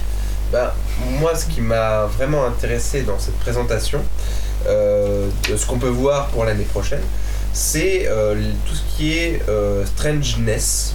Alors, je sais pas si je le prononce bien. Euh, Il y a des. Il y, a des, il y a des petits. euh, Donc ça, c'est des romans. Alors en ça fait, c'est des hein. romans. Hein, ah, ce sont des romans. Oui. Et alors, parmi les romans de Strangeness, donc, Oui. euh, il y a un roman qui s'appelle Mage Noir. Mais non, c'est Ah pas, non, non, c'est non, pas non, un c'est roman. Ça me supplément. C'était un Ah, supplément. ça, c'est un supplément. Ouais, ouais. Donc mage de point noir. Donc en, en anglais, euh, noir, c'est ce qui désigne le film Noir. noir en fait. Oh. Euh, donc c'est, euh, ça va être le style un peu, euh, ah, voilà, détective. euh, Les matchs dans les années 60 oui, Années 30, c'est à 40, années oui, 30, 40, 40. euh, Donc stylé, euh, on va voir. Donc ce serait, un- donc c'est c'est une sorte de vampire requiem pour mage, puisque c'est un cadre alternatif qui est un supplément et qui va sortir en PDF. Et justement, Euh, ils ont présenté un peu euh, l'aspect noir dans le, dans le Chronicler's Guide. Euh, donc, euh, je pense qu'en effet, ils essayent de le développer. D'accord, il y, a- y déjà quelque chose qui a été annoncé. Oui, mais c'est ça qui est intéressant, c'est, enfin, finalement, c'est déjà été un peu annoncé, quoi. Et ce qui est marrant, c'est que c'est un- ils ont une politique maintenant de, un- de sortir des settings alternatifs parce qu'il y a en janvier prochain, normalement, il y a un World of Darkness Mirrors Science Fiction Material, donc un supplément pour un supplément PDF pour parler un peu des settings de science-fiction. Donc C'est quand il y a- quand donc, quand il y a un astérisque là sur euh, notre liste que vous pouvez trouver sur euh, whitewolf.com d'ailleurs, si vous voulez voir un peu euh, ça de vous-même, euh, c'est que ça peut changer. Donc ce ne sera pas forcément euh, science fiction material parce que C'est pas le un titre définitif, Ouais. C'est le voilà. titre définitif. Mais euh, Et Mage Noir sera peut-être plus. un World of Darkness Science Fiction, euh, tout simplement. ça peut Voilà. être ça, ouais. Et Mage Noir, c'est a priori pas le titre définitif euh, non plus. Voilà, donc Mais après, alors, euh, euh, donc tout ça, c'est finalement tout le contenu original maintenant sort d'abord en PDF, hein, donc c'est ce qu'on, donc les, les choses. Et alors finalement, est-ce que parlé. vous vous dites pas, en regardant quand même cette liste qui court quand même de d'août 2010 à juillet 2011, donc finalement il y a quand même pas tellement de choses nouvelles quoi. Enfin, bah, il a- ils sont dans l'explo- ils sont dans l'exploitation de la- les- toutes les gammes qui ont été Ouais, sorties. voilà. Il n'y a pas cette année hein, normalement, enfin il a par déjà- tradition en il a, général, pas- ils il y a plus de euh, nouveaux jeux. Il n'y a plus de nouveaux jeux parce que depuis 2006, ils sortaient en août, ils sortaient un, août. nouveau petit jeu. Enfin, un petit- jeu, enfin, grand. une gamme- on va dire une gamme Une limitée. nouvelle quoi. gamme effectivement était, était, était, était éditée donc. euh, Donc, euh, il promettait un. Changelin, Hunter et Geist. hein, et là, ben, entre guillemets, ça y est, c'est fini. euh, ce mois d'août là. Mois Jusqu'à la grande mascarade. Et rien n'est annoncé pour le mois d'août prochain. Déjà 7 jeux, c'est quand même beaucoup. Alors, Moi j'ai, une question, euh, ouais vraiment qui, peut nous amener d'ailleurs au sujet dont on va débattre ensuite. Mais qu'est-ce qui reste vraiment Quel avenir reste-t-il vraiment pour White Wolf dans le jeu de rôle? Qu'est-ce qu'ils pourraient faire de plus euh, que ce qui a déjà été fait en fait? Est-ce qu'ils n'ont pas, déjà- est-ce qu'ils n'ont pas épuisé finalement leur, euh, leur matériel, leurs sources On, on répond à cette question euh, dans la Bah, partie. Non, en fait, euh, Bah on peut. Moi, je pense, je pense que c'est un, débat quand même un petit peu, un petit peu large quand même pour, euh, pour être quand même répondu en 5 minutes. Mais euh, je ne sais pas si en tout cas il n'y a plus rien à faire. Moi je pense qu'il y a encore plein de choses à faire. Que, euh, ils n'ont pas plusieurs créativités. Par contre, effectivement, ils ont l'air eux de dire qu'ils sont peut-être arrivés au bout d'un certain processus. Parce que effectivement, le fait de ne pas proposer de nouveaux jeux, c'est une manière de dire. Oui, mais alors- je vois pas effectivement ce que je peux vous proposer. Et en même temps, est-ce que nous, on, il y a, enfin, parce que pour moi, le, donc on, on en parlait un peu avant, euh, Daniel. Pour moi, le monde des ténèbres, l'idée, c'est d'avoir des créatures un peu classiques, donc le vampire, le loup-garou, le magicien, la fée, le fantôme. Qu'est-ce qui reste vraiment Ange, démon, donc c'est déjà couvert dans Inferno. euh, enfin, en tout cas, les démons et les aliens, Le- à la le Dahu. rigueur, Le Dahu. le Dahu. Est-ce que, est-ce qu'on, bon, donc je sais pas, moi personnellement, enfin déjà ça a toujours été une critique du MDT d'avoir euh, trop de créatures, d'être surpeuplé, de pas avoir assez finalement, enfin on se demande qui- où sont les humains. Euh, est-ce qu'on a envie d'avoir vraiment des rééditions, genre un Vampire 3, Monde des Ténèbres 3, ça va encore euh, scinder en plus? Vous voyez, il y a quand même quelque chose qui marche, qui est assez marquant, euh, en tout cas dans les, dans les éditions des gammes limitées, c'est qu'à partir de Hunter, euh, il y avait de moins en moins de suppléments. Comparé, euh, le Hunter avait moins de suppléments que Changelin, et Geist en avait quasiment carrément moins, puisqu'il en avait un. Juste Bah, un. même zéro, thé- théoriquement. zéro, même zéro théoriquement. Quoi. Théoriquement, Officiellement, officiellement, ouais, Book c'est- of the Dead est un supplément pour la gamme World of Darkness et pour, Voilà. pour la gamme Gaze. Thématiquement lié Bon, à en Geist. en pratique, c'est le supplément de Bah, en pratique, tu peux. Book of the Dead est à peu près inexploitable si t'as pas Geist. quoi. Voilà. Hmm. D'ailleurs, je me demande s'ils n'avaient pas déjà fait un peu ça avec Book of Spirits. euh, Ah, et je euh, pense- C'est quand même très marqué euh, Par Loup-garou. Werewolves the Forsaken, euh, donc Loup-garou les déchus, puisque c'est l'un des derniers jeux qui était traduit en français. Et puis je sais pas, est-ce que. euh, donc on, on dit là, bon, il n'y a pas grand chose qui sort, mais est-ce qu'il y aurait vraiment des extensions dont on aurait vraiment besoin maintenant? Enfin. Bien sûr qu'il y a plein de choses à faire, faut arrêter. Il y a Enfin, je veux toujours- dire, euh, Pierre vient de, vient de dire il y a deux minutes euh, que lui il attend euh, quelque chose qui traite de vampires au Moyen-Âge, donc une espèce d'équivalent de, la Dame Dark Ages euh, en MDT1 par exemple. Moi, ce que je. Euh, moi je pense qu'il y a effectivement il y a beaucoup de choses encore à faire. Bah, Dark Que Ages, eux l'intérêt aient en même temps, de ne pas le faire, effectivement c'est leur, c'est leur choix. Euh, que ce soit pas forcément facile, là je suis à peu près d'accord, parce qu'effectivement il y a quand même beaucoup de choses qui ont été faites, et trouver un monstre, un, en gros un gros monstre populaire à exploiter, il n'y en a pas forcément beaucoup. Mais oui, il y a encore d'autres choses à faire. Euh, ce, ce que je comprends pas, moi, enfin ce que je comprends toujours pas, c'est cette, euh, cette volonté de sortir finalement des, des romans. Là, je, je viens de voir Strangeness, mais c'est pour vampire finalement, euh, Strangeness, c'est ça hein? Exactement. je, je comprenais pas. C'est un roman pour vampires. C'est un roman pour vampires. Et donc ils vont faire euh, une saga euh, pour vampires, Strangeness. euh, se concentrer donc sur, euh, sur la partie roman. Bon, ils pourraient faire ça pour toutes les gammes, hein, pas seulement pour vampires, pourquoi pas.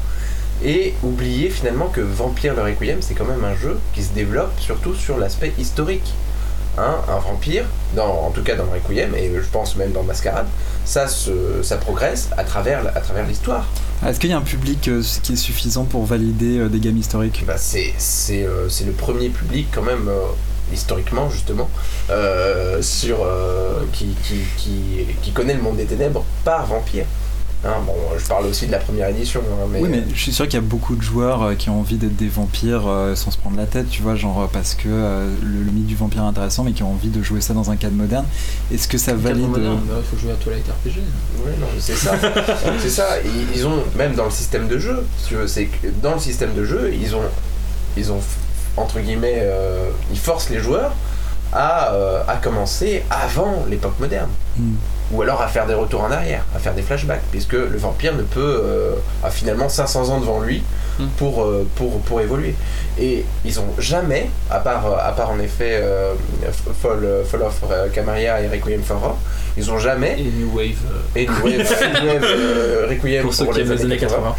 Ils n'ont jamais donc réussi à faire quelque chose de constant par rapport à ça. quelque, quelque chose d'un peu paradoxal de se dire que finalement dans Requiem on a des personnages qui ont plusieurs siècles et qu'on n'a aucun moyen, aucune aide finalement pour euh, les créer de manière crédible en leur donnant un contexte de ce que pouvait être leur vie euh, Hmm.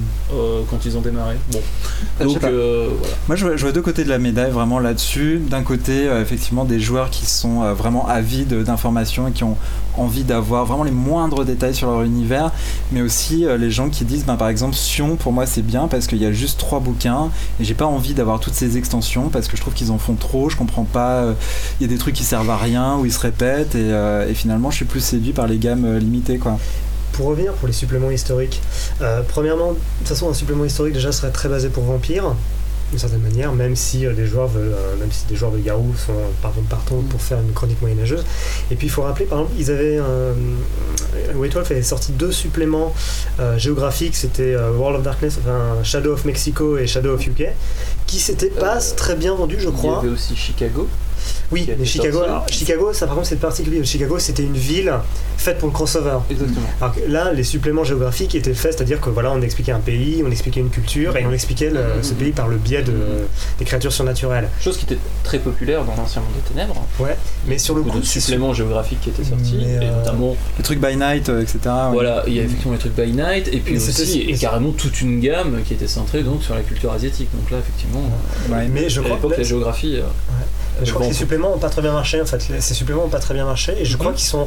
Il faut imaginer Donc là, tu parles par- des suppléments de nouvelle gamme, donc Ouais. Shadow of, voilà, Shadow les of Shadow, the les UK Mexico et, et. Shadow of the UK, donc Parce que, Mexico évidemment, le plutôt, plutôt centré vampire, Et et, UK UK plutôt centré Garou. garou. On n'a pas eu un troisième supplément qui a été, qui a été, euh, centré mage, donc on pourrait Ouais. peut-être penser que ça n'a pas très bien marché. Mhm. Et par exemple, si vous faites un supplément historique, imaginez, bon, moi, vous faites un supplément médiéval, ça va forcément être l'Europe médiévale d'une certaine manière. Bah, en tout ouais, cas, après là, il faudra peut-être les forte chance quand même, c'est des- les Amérindiens.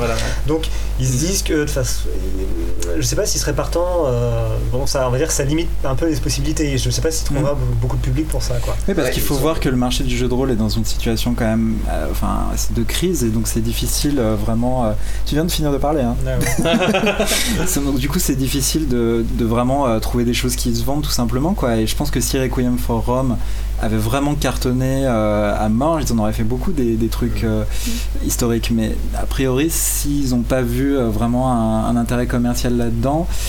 Ben, peut-être qu'ils se disent euh, il faut qu'on se tourne vers des choses Non, qui, fonctionnent quoi. La- la- qui est une justification commerciale Ça, je le nie pas. hein. Je veux dire que effectivement, qu'ils se rendent compte que le jeu de rôle papier se vend moins bien, et du coup ils en fassent moins, qu'ils ciblent effectivement plus, par exemple en testant avec du PDF, voir ce qui potentiellement, qu'est-ce qui vaut vraiment le coup d'être vendu, en essayant de minimiser les risques.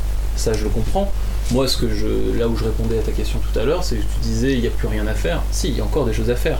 Peut-être que les choses qui sont à faire ne vont pas se vendre aussi bien, et dans ce cas, White Wolf ne le fera pas.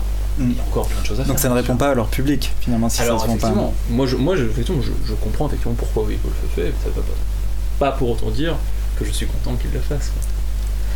Ah, En parlant de ça justement, euh, maintenant on peut voir qu'à peu près toutes les gammes sont à peu près finies. Enfin en tout cas, beaucoup de, tous les Oui. suppléments nécessaires Là, pour les gammes ont été faits. hein. On peut dire que Enfin, Et même si je pense qu'il y a encore effectivement des choses à, à dire sur, sur chaque gamme, mais en tout cas effectivement on peut pratiquement considérer aujourd'hui que euh, qu'elles sont clôturées. euh, Parce que là, tu disais. Hospice, on connaît déjà, c'est bon, c'est Oui. fait quoi. par Alors c'est voilà, c'est le plus étonnant, je pense que c'est que alors c'est quelque chose moi qui m'étonne beaucoup, c'est que je pense qu'il y a pas mal de choses intéressantes. Alors je vais parler par exemple de Loup-garou parce que tu parles effectivement de Hospice, euh, qui est une gamme que je connais bien. Je pense qu'il y a pas mal de choses intéressantes à faire. Ils les font pas, c'est ça que tu veux dire. Et c'est ça, ils le font pas. Au lieu de ça, ils préfèrent faire des redites. Et là, je suis assez étonné. Alors, est-ce que c'est parce que lié à leur activité nouvelle dont on parlera euh, tout à l'heure, est-ce qu'il y a moins de gens sur l'équipe créative donc sur l'écri- sur l'écriture euh, de suppléments papier ou de PDF, et que du coup, bah, moins de gens, ça fait moins de personnes inspirées, ça fait bah, aussi moins de choses à dire. Euh, ça, je sais pas. Alors moi je donne une théorie, c'est que puisqu'ils ont à peu près fini leur gamme, je pense aussi c'est que euh, en- si on retourne en arrière et qu'on parle du Wodin, à la fin le Wodin était d'une certaine manière ils l'ont terminé. Mhm. Aussi d'une certaine façon c'est assez simple, c'est aussi parce que le coût d'entrée dans ces univers était trop élevé. Le Mhm. nombre de suppléments, le nombre de trucs à comprendre était trop élevé. Donc d'une certaine manière il y a aussi la volonté de pas étouffer des joueurs potentiels Des avec joueurs. plein de suppléments. Imagine, ouais, euh, Vampire Requiem, il y a euh, je sais pas combien de suppléments. Ouais. Imagine, il y en a 50, 60.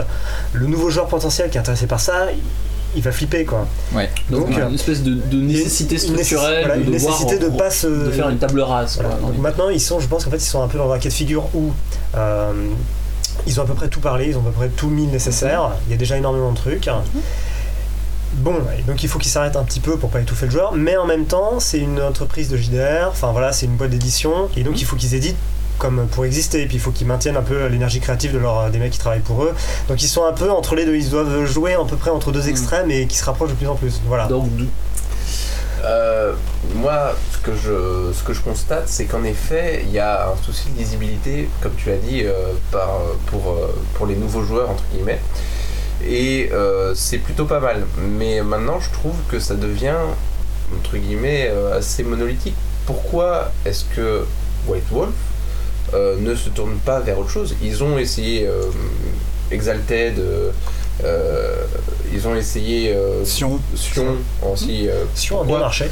pourquoi, Très bien pourquoi marché. ne pas finalement Faire un proposer nouvel univers. univers, voilà exactement, sûr. euh, de nouvelles choses en jeu de rôle qui qui ne serait pas forcément lié à le reste de la production. voilà exactement Bah, comme l'est en fait la gamme Sion finalement. Et ils l'ont fait par le passé avec les gammes euh, Aberrant, Aventure, Trinity, Voilà. euh, qui avaient très bien marché, qui ont un succès critique Mhm. assez énorme et même public. Donc ils peuvent- c'est vrai qu'ils ont, ils ont toujours cette possibilité-là. quoi. donc euh, En tout cas, voilà, est-ce qu'il y reste des choses à faire ou pas dans le jeu de rôle pour White Wolf? On va vous laisser juge, mais après la pause, on va vous parler un petit peu de la réponse qu'ils ont euh, donnée, hein, plus ou moins, puisqu'ils ont annoncé, donc, on vous parlait de euh, The Grand Masquerade, hein, qui s'est donné du 23 au 26 septembre, ils l'ont annoncé ainsi, 19 ans, des euh, milliers de cartes, des centaines de jeux de rôle, des douzaines de romans, euh, deux jeux vidéo avec des prix, euh, un, un- une série télé culte, euh, des légions de fans. Ils parlent de leurs Mais 16 épisodes attention. fait. Mais attention pour tout ça, un seul futur. Darkness Revealed. Retrouvez-nous après la pause.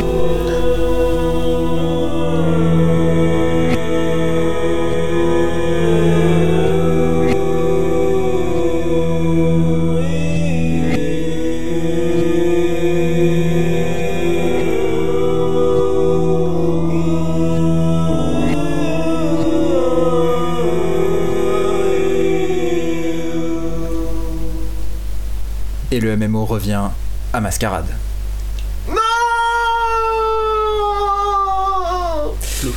Donc voilà, c'était un peu la crainte euh, déjà depuis longtemps que finalement M- White Wolf allait euh, plus ou moins se détacher du jeu de rôle, déjà en fusionnant avec CCP pour euh, se concentrer complètement sur le MMO. Donc c'est un petit peu ce qui est en train de se passer parce que c'est vrai que les publications sont pas très riches et surtout s'est électroniques. hein. hein.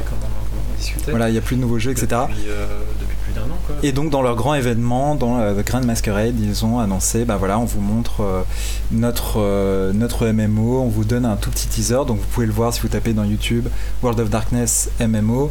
Euh, donc voilà, simplement une petite séquence en images de synthèse, beaucoup d'illustrations, très jolies.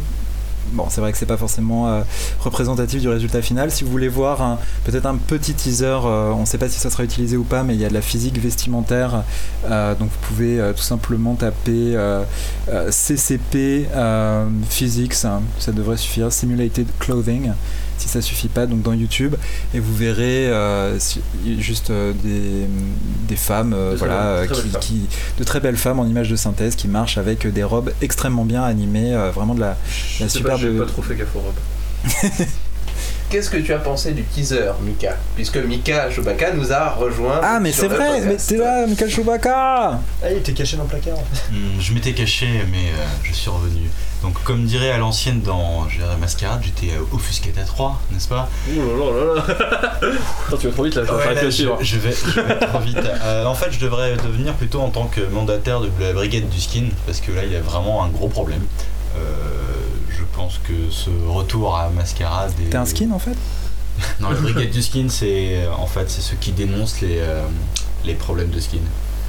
Ah d'accord. Voilà. Et justement, je pense. Donc t'as eu des problèmes avec des skins. Oui, exactement. ouais. Comme beaucoup de personnes. hein. Euh, euh, donc ouais, je pense que c'est vraiment une euh, peut-être une, une erreur de, de nos, de nos chers euh, développeurs de jeux de repasser à Mascarade. Mais bon, faut bien contenter le monde du MMORPG. Après tout, hein, on sait bien que l'ancien jeu vidéo c'était un peu euh, don, Donjon Dragon pour les gothiques. euh. donc là, on a maintenant on va avoir la version WoW pour les gothiques. Voilà.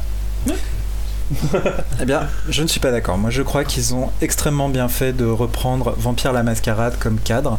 euh, parce que déjà, il y a eu deux jeux vidéo qui ont assez bien fonctionné. Euh, Vampire la Mascarade Rédemption en l'an 2000 euh, par Activision.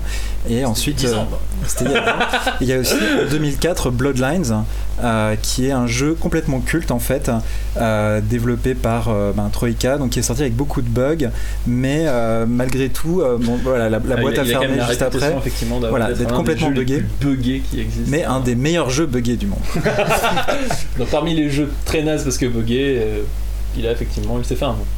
Non, non, il y a- y, eu un retour euh, énorme de ce jeu quand il est arrivé sur Steam en 2009, en fait, ce qui fait qu'il y a énormément de joueurs qui ont redécouvert ce jeu, qui le connaissaient pas. Et alors ils se sont dit, et, et si on faisait un MMO Et puis même, enfin, même en parlant de Blue Line, quand même, même s'il était buggé, les, euh, très rapidement les fans se sont mis à faire des, à taper du code pour corriger tous ces bugs. Exactement. Non, mais c'est vrai, il y, a eu des- il y a eu un énorme travail de patch, euh, de fan patch hein, sur ce jeu.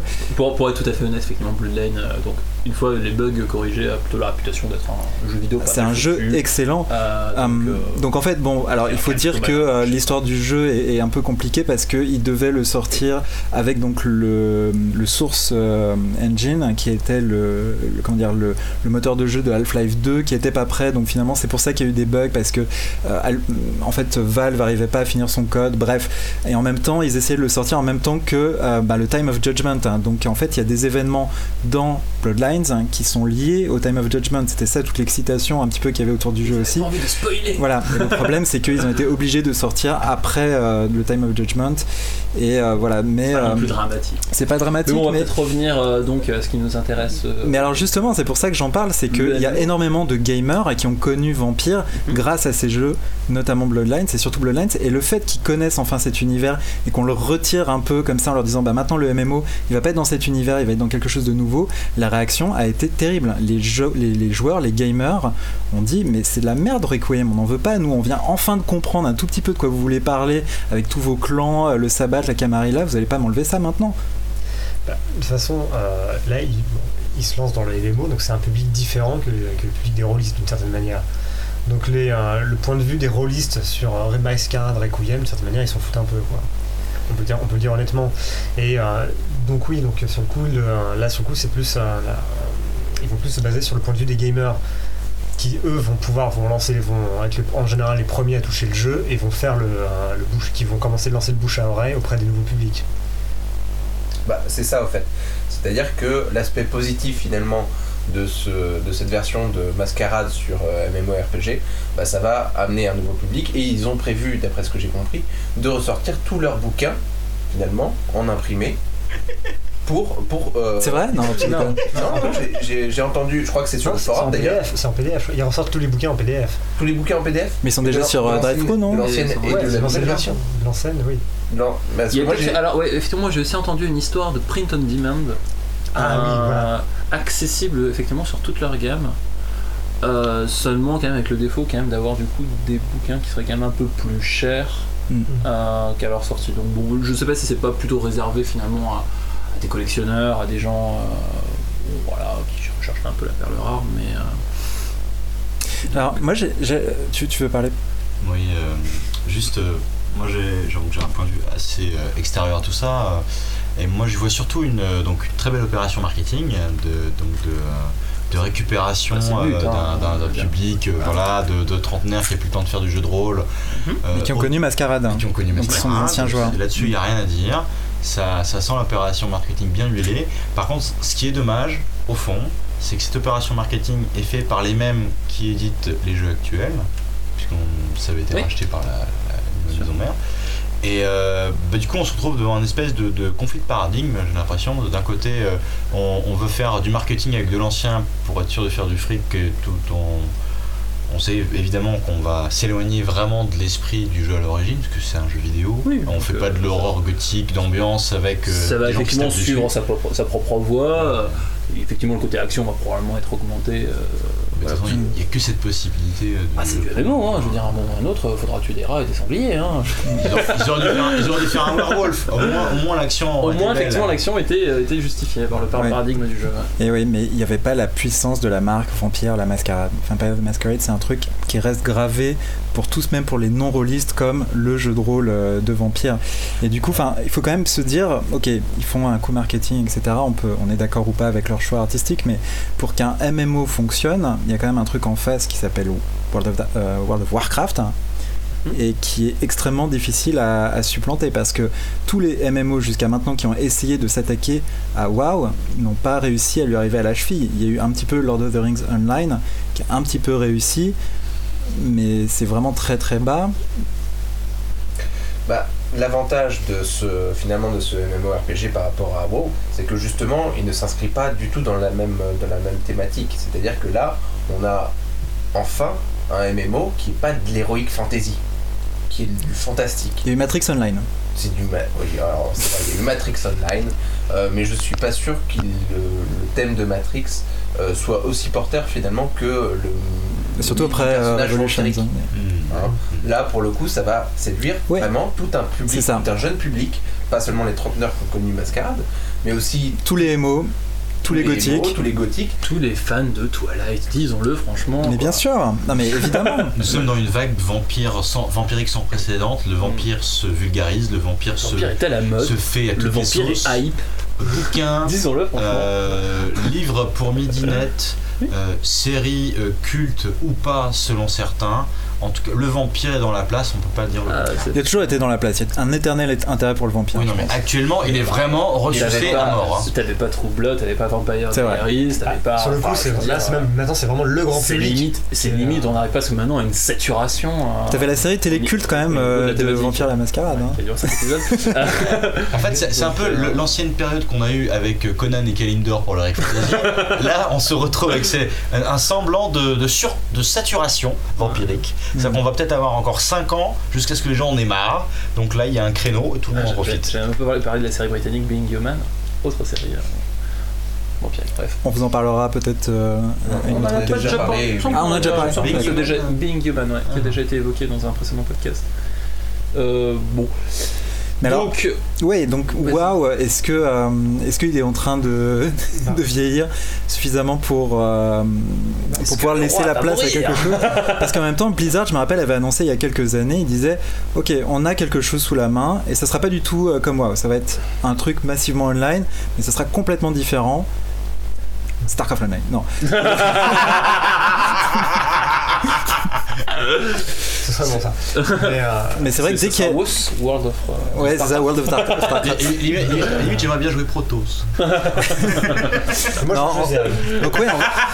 Donc on va voir, mais bon, s'il y a la... On va démarrer la partie. Mais c'est vrai que s'il y a la moindre, la moindre concurrence d'un d'un MMO qui pourrait supplanter WoW, je pense que Blizzard ils sont prêts à lancer leur truc et à bouffer tout le monde quoi. Donc on verra si ça marche ou pas. Mais Il y, a, bon. il y a un MMO qui, il y a un MMO qui arrive à, à- à exister face à WoW, c'est EVE Online, qui est aussi de CCP, qui lui est un jeu vidéo de science-fiction, euh, de hard SF même complètement, et qui euh, lui par contre est euh, quasiment aux antipodes de WoW, a vraiment un, un point de vue vraiment, enfin, comment dire, euh, bah, déjà c'est pas le même univers, Très d'in- c'est vraiment très sur l'interprétation, en fait. très mature, très, Mm. très adulte, très, euh, très poussé comme, un- comme simulation d'univers. Donc ils arrivent à s'en tirer à ça.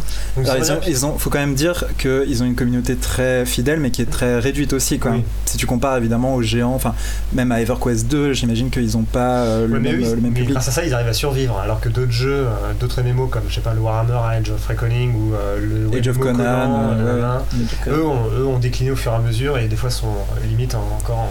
Edge of Conan, je tiens à dire que Edge of Conan a connu, a connu une seconde peau, puisqu'il y a eu quand même toute une correction de bugs, et même si au début c'était difficile, maintenant je- il me semble qu'il a une bonne vitesse de croisière. Tellement qu'il est euh, cité euh, dans, euh, euh, cette espèce de série avec des geeks qui vivent dans un appartement. Big Bang Theory. Big Bang Theory. Voilà, ils sont. euh, Edge of Conan est cité dans Big Bang Theory au lieu de WoW. Alors voilà, quelque part, si Edge of Conan est cité dans Big Bang Theory, je lui dis qu'il n'est pas mort. Non mais wow, c'est trop mainstream quoi. C'est- Ouais, je pense que c'est l'idée. Quand Big Bang Theory essaie de trouver des références suffisamment euh, populaires pour que les gens puissent voir à quoi ça se fait référence, mais quand même suffisamment geek. parce Pour que ça reste un peu geek quand même. Voilà, quand même, ça Ouais. s'adresse quand même à un public d'initiés, et donc, euh, comme dans toutes séries de ce genre, bah, il faut qu'il y ait des clins d'œil, des trucs un peu, un peu poussés. Euh, d'un point de vue d'affi- de ce qui est dit par exemple de- d'un point de vue physique, par exemple, c'est en fait, moi je suis physicien, et effectivement, c'est. C'est à peu près cohérent. Ça te parle. Donc, euh, je veux dire, euh, c'est pas tout le temps, c'est évidemment des choses plus ou moins délirantes, mais euh, c'est voilà, c'est pas n'importe quoi, c'est écrit par des gens qui, qui s'y connaissent. Mais revenons au MMO, puisque bah oui, justement, tu parlais de, de Eve Online et c'est intéressant parce que c'est quand même le jeu précédent de CCP et finalement tout le monde dit bon, ça va être un MMO donc ce sera forcément bourrin, mais c'est, enfin, Eve Online prouve que finalement ils ont un jeu qui est dans la finesse, qui s'adresse à un public beaucoup de rôlistes et finalement qui euh, ils ont une communauté qui, Bah, qui joue que, assez euh, bien entre elles quoi. Disons que si une société, pour une certaine manière, pour arriver à faire un MMO euh, qui puisse euh, survivre face à WoW, et qui, ne- ça peut être que eux, quoi, d'une certaine manière, je pense. C'est eux qui sont les Mm. mieux armés, d'une certaine manière. Alors, ouais, euh, est-ce que ça va être bourrin ou pas? Parce que c'est difficile, parce que s'ils ont un succès, vraiment un gros succès, ça veut dire qu'il va y avoir beaucoup de gamers qui vont arriver qui n'ont aucune envie de, de faire du roleplay, qui ont juste envie de, effectivement, sucer du sang, enfin, je sais pas trop. On parle des Kevin. Voilà. On sait pas trop ce qu'ils vont attendre finalement de ce jeu en arrivant, quoi. D'après ce que j'ai vu sur les skins, il n'y a que des filles. Donc à mon avis, ça va pas être bourrin du tout. Donc par Au skin, contraire. on entend les, les modèles de personnages. Oui, hein. les, modè- les modèles de ce personnage. Mais bon, euh, c'est. Je vois pas pourquoi le Ah, fait je, que je- je tiens, pas bourrin je du tiens à mettre une objection là-dessus. Je tiens à mettre une objection là-dessus parce que dans l'univers populaire du mangaka par exemple, la petite vampirette sexy dessoude des zombies et des monstres. Voilà. C'est vrai. Donc c'est pas parce que, que tu as un personnage féminin que ça va être de la midinette. Mais alors, ça, rajouté aussi au fait que ce soit estampillé mascarade. Donc, ce sera politique. Ce sera du social. Alors, moi, Essentiellement du social. Le bourrinage, à mon avis, c'est pas possible. alors, alors, il y a deux questions là-dessus. D'une part, euh, est-ce qu'il y aura une communauté rôlistique, hein, finalement, qui connaît suffisamment Mascarade, qui va devenir une espèce de classe supérieure parmi la populace qui ne connaît rien à l'univers Ou est-ce que ça va être une minorité plutôt opprimée, où tout le monde sera là dans le côté bourrin et, et essaiera de euh, mettre de côté un peu les, les rôlistes? Très bonne question. Là, c'est- Là, c'est quand même très difficile d'y répondre Ah, sans on connaître l'orientation du jeu. Bah, Parce qu'il y a eu un exemple. que- hein. voilà, le truc c'est que même, je, je pense que c'est quelque chose de enfin, doublement difficile à répondre, c'est que déjà on ne connaît pas l'orientation qu'au- qu'aura le jeu, est-ce qu'elle sera plutôt axée effectivement action, euh, très ouvert ou au contraire intrigue politique. Mais même une fois que l'orientation du jeu aura définie, vu, enfin ce- le jeu suivra sa propre évolution et peut-être que les joueurs vont s'en emparer et en faire quelque chose d'autre Hmm. que ce qui était prévu à la base. Ouais, c'est vrai. Et euh, donc c'est quand même la, la qualité d'un MMORPG, c'est sa capacité de, de réactivité finalement des gens qui le conçoivent, en gros, de, de- de- Bien sûr, ouais. d'adapter au fur et à mesure. Donc euh, Et du coup, voilà, là, c'est vraiment du coup, c'est absolument impossible, je pense aujourd'hui, de savoir ce qu'il en sera. quoi. Je pense que le, le véritable, euh, le véritable problème et la grande question qui va se poser pour ce MMO, c'est est-ce qu'ils vont s'appuyer sur les acquis de la culture MMO actuelle, à savoir des instances, des aventures limitées en nombre de personnes, etc. Ou est-ce qu'ils vont inventer un nouveau mode de jeu en MMO, euh, axé plus sur le social, qui n'est pas évident. Guil- euh, certains euh, l'ont fait, Age of Combat par exemple euh, qui était très basé sur l'aspect guilde. Et PVP aussi, euh, PVP. conquête de territoire. euh. Est-ce que, est-ce que ça sera, est-ce que ça relèvera euh, le défi? Voilà, see. la révélation du jeu. Bah, je, je crois que je, ces temps-ci, dans, le- l'univers- dans les univers du MMO, ils ont tendance à essayer de, se, un- de créer des, un- des processus de jeu qui soient différents de ce qu'on voit par exemple, dans WoW. Quoi. Par exemple, c'était un- il y a beaucoup de MMO euh, qui sont des, un- de- combat, enfin en temps réel quasiment, où c'est pas du tout des MMO tour par tour. Il y en a certains qui ressortent, je crois qu'il y en a un justement par CCP, c'est Dust, euh, je sais plus combien. Ah, je, je savais pas qui. Je crois que c'est un MMO de combat mais en temps réel où, euh, où c'est quasiment, enfin c'est quasiment une réelle tournamente à grande échelle. Ouais. Quoi. Alors il y a aussi Massive Action Game euh, qui, est sorti sur PS3 euh, assez récemment et où il y a où c'est effectivement des euh, un, shoot, enfin comment dire un, FPS avec 248 joueurs ou quelque un, chiffre comme ça. Et, et même quasiment, enfin, je, crois que l'outil MMO est en train d'exploser. En fait, ils sont en train d'explorer les possibilités potentielles. Par exemple, je crois qu'il y a le nouveau MMO pour Star Wars, The Old Republic. Ils sont, en, de ce que j'en ai lu, ils sont en train de créer en fait en fonction de la classe que tu choisis, il y a une histoire différente quoi. C'est vraiment le truc est scripté, c'est-à-dire qu'en fonction aussi de la classe que tu choisis, tu peux gagner, euh, tu pourras avoir des sidekicks et ces Mm. sidekicks ont des noms. Hmm, Donc c'est-à-dire qu'il y a sur le coup c'est, c'est- on n'est plus dans une sorte de euh, grande arène où tout le monde se croise. hmm, C'est quasiment on est plus des, ils sont plus en train de préparer une histoire qui se, des histoires parallèles quoi. hmm. Donc euh, il y a aussi une exploration du MMO. Donc je pense que Ouais, et alors moi je, Ça, crois- je crois que ça c'est c'est vraiment un avantage. Moi il y a deux choses que je trouve quand même assez encourageantes dans, euh, dans, dans ce, ce développement, c'est que d'une part ça fait vraiment des années qu'ils travaillent dessus, donc ils doivent, ils ont, je pense pas qu'ils aient glandé quand même, ils ont dû se dire, tu vois il y a quand même Bill Bridges qui est là-bas, créateur de euh, Mage de l'Ascension entre autres, euh, et ils doivent se dire bon comment est-ce qu'on va faire, ça fait vraiment longtemps je pense qu'ils y pensent, et surtout le personnel, euh, enfin les gens qui ont l'expérience de White Wolf, c'est quand même probablement des MJ très très doués. Et ils doivent se dire comment est-ce qu'on va orienter les joueurs pour que ce soit intéressant et pas juste buter du monstre. Toi, pas- je suis quand même mitigé parce que y a- c'est pas, soyons clairs, c'est pas que White Wolf qui fait ça. Derrière, il y a quand même une vraie boîte qui est donc euh, CCP. euh. Euh, et je veux dire, eux, entre guillemets, c'est eux les professionnels du jeu vidéo. J'ai l'impression quand même que quand il y a des tables rondes entre, euh, je veux dire, euh, Bill Bridges pour White Wolf et euh, donc les créateurs de, de Heavenline, euh, ceux qui entre guillemets sont les plus crédibles et ont je pense plus de voix, c'est ben, les créateurs du précédent MMO. Pas forcément Ils parce vont que dire si. quand même, bah voilà, nous c'est notre métier. Bon, vous avez un univers intéressant à exploiter. On va vous donner les outils euh, d'en faire quelque chose. Moi, je suis quand même très mitigé sur euh, le fait que, euh, effectivement, des gens, des, des créateurs, effectivement, de, de, de- de- de White Wolf. euh, vont faire en sorte que ça soit vraiment complètement révolutionnaire. Pour te rassurer, euh, pour- plus ou moins pour te rassurer, je pense que ouais, euh, CCP, d'abord la maison mère, c'est Reykjavik, mais ils ont deux filiales, une à Shanghai et une à Atlanta. Mhm. Donc, d'une certaine manière, ils ont créé un lieu physique pour réunir euh, des professionnels du jeu vidéo et notamment des écrivains, euh, les professionnels du JDR à Atlanta, où, là où est la maison mère de White Wolf. Donc, il y a quand même, une- y a quand même, ils ont donné les moyens techniques, euh, les moyens logistiques de réunir ces gens-là en un même lieu Mhm. depuis plusieurs années. Donc, Non, mais si, si- si- si ça avait été développé entièrement à Reykjavik avec les acteurs, avec Non, non, les mais ça, ça, ça, ça, on peut mois, pas nier, c'est- ça, on voilà. peut pas nier que le fait que White Wolf euh, et les gens de White Wolf, les salariés de White Wolf soient partie prenante à la création du jeu, ça se voit par une chose très simple, c'est que la production euh, littéraire, donc euh, en jeu de rôle papier, euh, est réduite très fortement, bah, tout simplement parce que les gens qui écrivaient euh, des bouquins, bah, font autre chose. Et autre chose, en, en- en ils auraient dû leur personnel aussi, mais c'est ouais. travailler, voilà, c'est travailler ce truc. Peut-être aussi effectivement qu'il y a, l'économie derrière, ça c'est un autre problème. Mm. Euh, moi j'aimerais effectivement revenir euh, sur quelque chose qu'avait dit euh, Mika qui me semblait vachement intéressant, sur ce problème éventuel à venir, sur le fait de euh, on publie un jeu de rôle papier basé donc sur un univers euh, qui serait donc euh, MDT2 et Vampire Requiem et des choses qui ont été faites, et en parallèlement à ça, on fait un jeu qui lui se passe sur l'ancien univers euh, Vampire la Mascarade. Et moi j'ai quand même l'impression que ce truc-là est pas vraiment entre guillemets tenable, et que euh, donc euh, finalement ça annonce peut-être, euh, chose que bon, je trouverais pas ça forcément super intéressante, mais ben, un retour carrément de paradigme idéologique sur euh, ben, peut-être effectivement l'ancien univers. hein. Alors on vous en a pas parlé, mais en PDF il y a un truc intéressant, c'est la trans- translation. Mhm. Euh, donc en fait une transition entre les règles Requiem et Mascarade. Donc ça, ça va sortir en PDF euh, assez rapidement. Donc c'est tout ce que vous, tout ce dont vous avez besoin pour soit jouer euh, Requiem avec les règles de Mascarade, Mhm. soit jouer Mascarade avec les règles de Requiem. Donc ça montre déjà que il y a des connexions qui Ah, commencent à se ouais. faire. Tout à fait. Veulent-ils faire revivre la bête et euh, mettre l'apocalypse à 2012 Eh, pas con Le jeu, de- le MMO il sort mais il finit en 2012. hein. Voilà, c'est ça. non 2011-2012. Fini. Euh, Werewolf, l'apocalypse, bah apocalypse En même temps, 2012. Un mot qui se crache, ça prend combien de temps Alors, il- il suffit que d'une requête. D'accord. le problème, le coût des serveurs, au bout d'un moment, est plus tenable.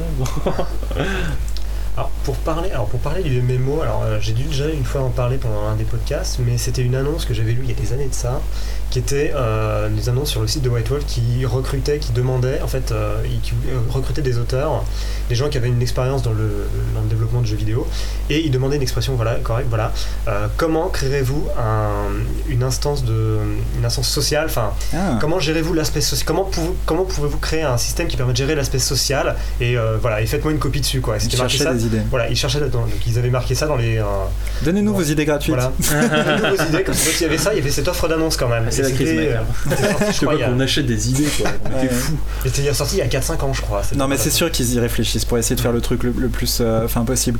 Et je pense que dans un MMO, il y a vraiment quelque chose d'hyper im- important, c'est euh, le détail de l'univers, le fait que, ce soit- que ça colle. World of Warcraft, pourquoi ça marche? C'est parce qu'il y a toute cette euh, mythologie qui a été créée par Blizzard au fil des années. Ça, de ce point de vue-là, bon, bah, du coup, effectivement, ils peuvent s'appuyer sur quelque chose de très solide. Ouais.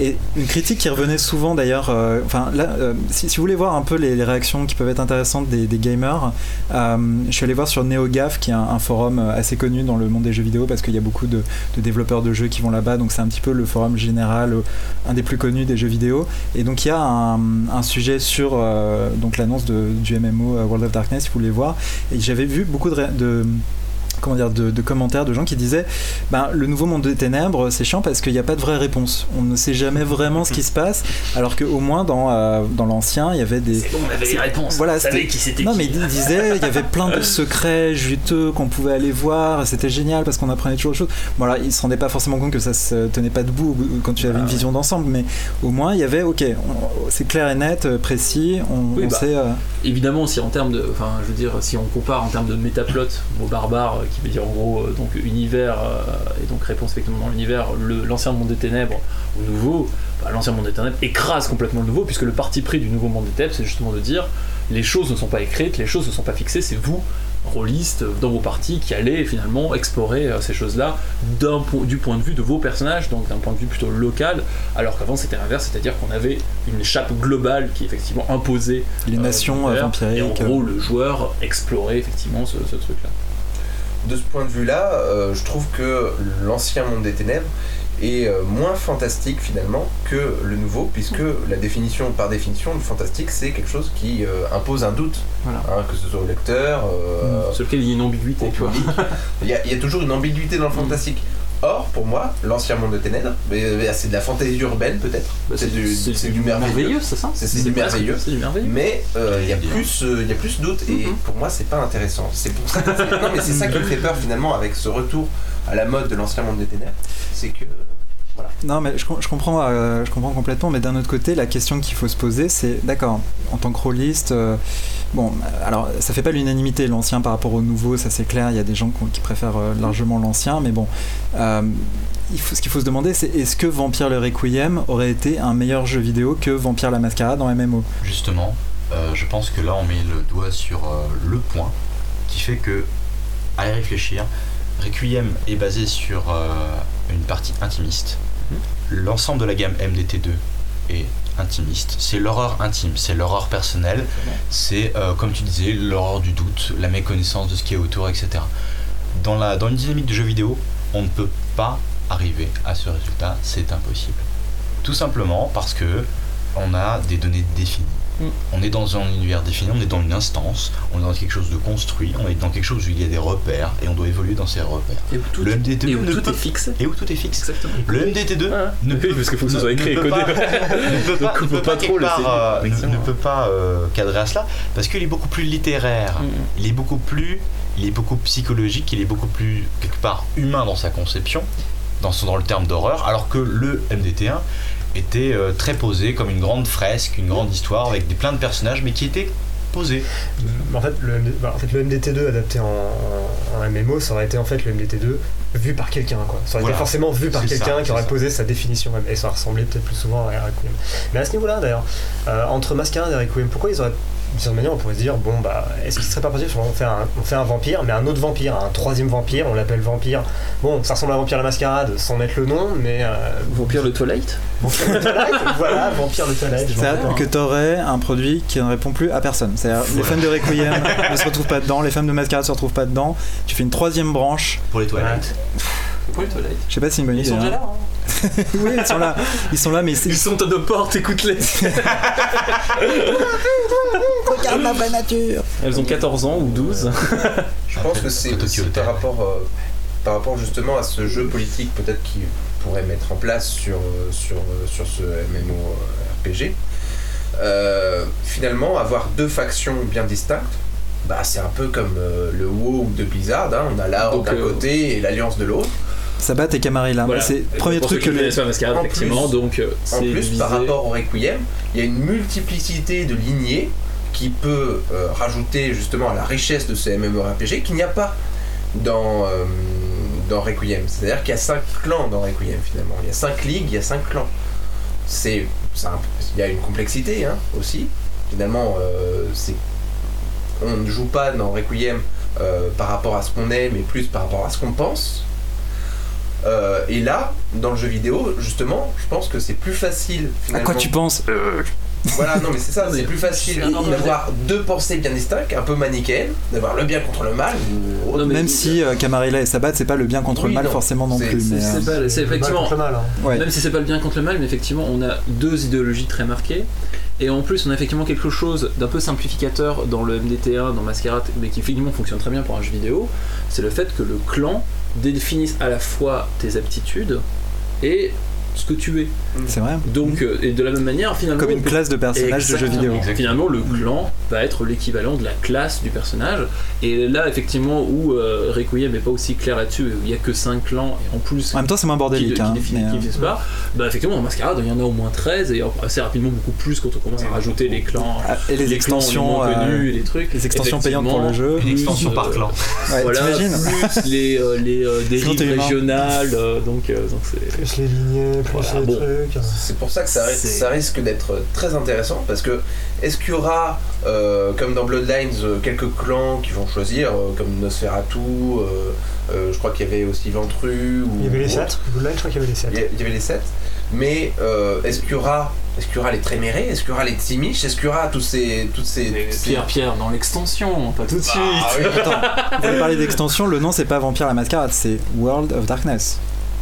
T'imaginez Donc, toutes les extensions qu'ils peuvent faire. Des hein. créateurs surnaturels. Donc, il est évident que ils se sont laissés, je pense, la possibilité. Ils vont, je pense, démarrer de petits parce qu'au début, il faut quand même choisir des choses euh, et puis. euh, Est-ce qu'il y aura des humains jouables à votre avis? Des, des ghouls des... J'ai pas l'impression que c'est très vendeur. C'est peut-être. Non mais tu commences Il y humain. aura- voilà.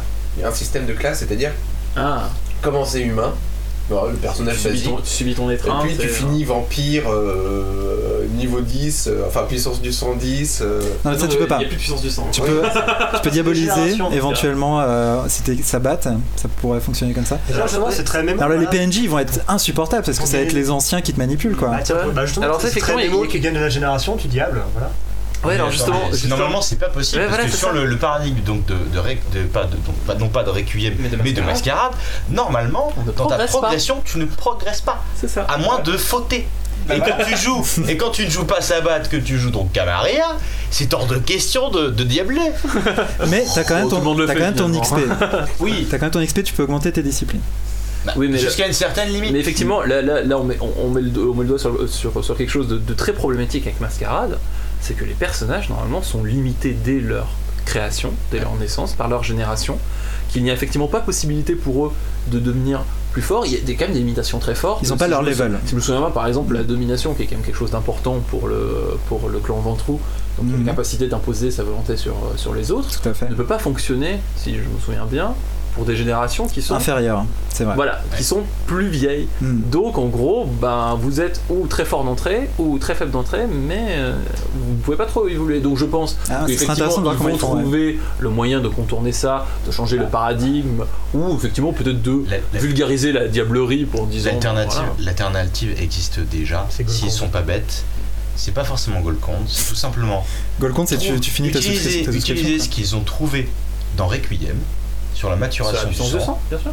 Il y a juste, à- il y a juste à ajouter ça. Donc finalement faire un Donc, hybride. du coup, Ouais. effectivement, Le troisième vampire. le troisième vampire sera Voilà, le vampire. de, euh, de toute façon, je, je pense ils vont pas reprendre Mascarade à la lettre. C'était quand même des fois assez buggé comparé. Bah franchement, si tu, si tu, en euh, fait, c'est marrant parce que les, les développeurs de Bloodlines, au départ, ils voulaient faire exactement le système, c'est-à-dire, vous faites une action, il y a un nombre de disques que vous- qui, qui est lancé, et ils ont dit, mais alors, on s'est rendu compte que si vous lanciez une discipline, en gros, vous lance- lanceriez 5-6 fois avant que ça marche, et vous perdriez votre sang, donc vous feriez un quick save juste avant, et vous le rechargeriez Tout le temps. Donc on n'a pas pu garder euh, le, le même système. On en revient finalement à la problématique que j'ai évoquée tout à l'heure, c'est-à-dire euh, l'aspect historique finalement du vampire. Il n'y a plus cette dimension-là. Si on commence à faire un vampire urbain, un newbies vampire, euh, en effet, on ne peut pas progresser. Si on s'en tient à- au système des générations, mais même euh, au, système de la puissance du sang pour Requiem, euh, on, est, on, est, on est très vite limité. Hmm. Et donc il y a forcément des, des PNJ finalement euh, qui te contrôlent euh, qui sont euh, tes, tes, euh, tes maîtres, entre guillemets, bah, ce sera euh, les maîtres du sabbat, les maîtres de la Camarilla, et bah, qui, vont, qui vont imposer des quêtes, qui vont, voilà, et ça, ça, sera, ça sera limité. Alors, ce seront des newbies à plusieurs niveaux, hein, ce seront des newbies qui iront peut-être jusqu'au niveau 60, mais ça se terminera. C'est vrai, ça serait marrant, tu pourras jamais être vraiment le Jedi quoi. Voilà, tu pourras jamais être vraiment... Un petit peu comme dans Star Wars Galaxies. hein. C'est ça, ça que finalement, le- ce qui est dommage avec le- la mise en place de ce MMO, c'est que euh, appliqué à Vampire, euh, on peut pas faire un MMO historique. C'est pas possible. On peut jouer que dans une seule époque. Évidemment. Oui, ça, c'était Voilà. l'idée. Et euh, Franchement, auraient- euh, extension d'arcade, je trouvais ça ils auraient, génial. non, mais ils auraient choisi, ils auraient choisi Mage, même Mage l'Ascension. Ils auraient pas eu ce problème-là. Ouais, mais c'est pas aussi sexy que Vampire quoi. Parce que Ah, Vampire, ça brille au soleil. C'est pas la- Mage l'ascension, tu peux m'expliquer comment tu fais en jeu vidéo? Bah justement, justement, je En suis fait, ça existe sûr- déjà, ça s'appelle euh, DBZ. Oui, voilà. Non, mais je, je suis sûr que ça peut être euh, très intéressant puisque finalement, Mais là, tout l'intérêt du jeu, c'est de créer euh, des effets à partir de ton imagination. C'est pas possible en jeu vidéo, ça a priori pour l'instant. Peut-être que ça le deviendra, mais là, ça, euh, ça perd son- ça perd beaucoup. Moi, j'ai pas, effectivement, j'ai pas l'impression que Match d'Ascension se laisse enfermer facilement euh, dans le jeu vidéo, ou alors ce serait. C'est le dernier truc que je mettrai en jeu vidéo. des ce serait vraiment très réducteur. Ah, Même c'est effectivement l'éveil. beaucoup plus facile à adapter. C'est si on pouvait faire un si on pouvait faire un. T'as beaucoup de place à l'improvisation déjà chez, chez Mage l'éveil. hein. Elle a quand même un sérieux, un sérieux coup, un sérieux coup derrière la Tu connais un jeu qui tu connais un jeu vidéo qui te laisse autant de liberté euh, non, mais la, supériorité du jeu de rôle en termes d'imagination sur le jeu vidéo n'est pas à démontrer. Oui, mais- je veux dire, euh, Oui, mais entre c'est l'intérêt mais les disciplines de vampire, elles fonctionnent en jeu vidéo par exemple. Ça a déjà été fait plein de fois. Bah parce qu'effectivement Vampire est, est déjà mieux cadré. Ouais. Oui, le, le- le choix de Vampire, euh, pas non plus euh, très étonnant. Hein, Mm. On peut quand même être honnête. Hein. Pour dire un truc aussi, puis hein, imagine quand même un, un MMO Mage Ascension, d'une certaine manière, ce serait la technocratie qui a gagné quoi. c'est clair. hein. Quelque part, c'est. On vous tient maintenant. Vous êtes- Vous Ah, dans jeu. les, les- les En pauvres. fait, c'est des vrais mages. Ouais, les pauvres mages qui, qui se rappellent de leur vie. Comme euh, Frodo qui. Numérisé, euh. Il paraît qu'Elijah Wood euh, joue à Lord of the Rings Online hein, parce que ça lui rappelle le bon vieux temps. Le, le temps où il avait du travail. Bref. Donc voilà, alors euh, la question un peu qui se pose avec tout ça, c'est quel est l'avenir de White Wolf si ce jeu marche et s'il ne marche pas? Quelles sont les deux, euh, Alors, deux je pense que s'il ne marche pas, l'avenir de il est assez simple. Voilà. Il met la clé sous la porte. Ou alors est-ce qu'ils reviennent au jeu de rôle ou est-ce qu'ils arrêtent vraiment ou euh, ils laissent tomber le... Non, je pense que euh, le la seule chance, à mon avis, pour White Wolf de rester dans le bain, ce n'est pas euh, de mettre complètement les deux pieds euh, dans le bain du MMORPG, c'est d'avoir quand même toujours le pied finalement dans le, dans le RPG normal, enfin dans le, dans le jeu de rôle, dans le jeu de rôle papier. Et pour ça, à mon avis, il faut qu'ils sortent de leur, euh, leur gamme traditionnelle et qu'ils inventent un nouveau jeu, tout simplement. C'est possible, hein, ils, peuvent, ils peuvent plancher sur ça. Donc, Mais ils l'ont euh, fait avec Sion, avec Exalted à l'époque. ils ont, ils ont fait ouais. Exalted. Ils sont capables de sortir des nouveaux trucs. Et euh, à mon avis, ce sera très bien Voilà. Oula, oula, avant ça. Donc ça c'est dans le cas suis- je où suis optimiste. c'est dans le cas où le MMO soit un échec et qu'il reste de l'argent après pour faire Mais des trucs. Ouais, il est un peu Ils ont contradictoire. pas- Ils ont pas, ils ont pas tout parié finalement sur, Non, cette, ils- euh, sur ce MMO. Ils ont, Ils ont toujours leur PDF. Ils ont toujours leur PDF. Ouais, ils ont toujours leur PDF. Euh, Et puis c'est c'est une association avec, euh, avec CCP.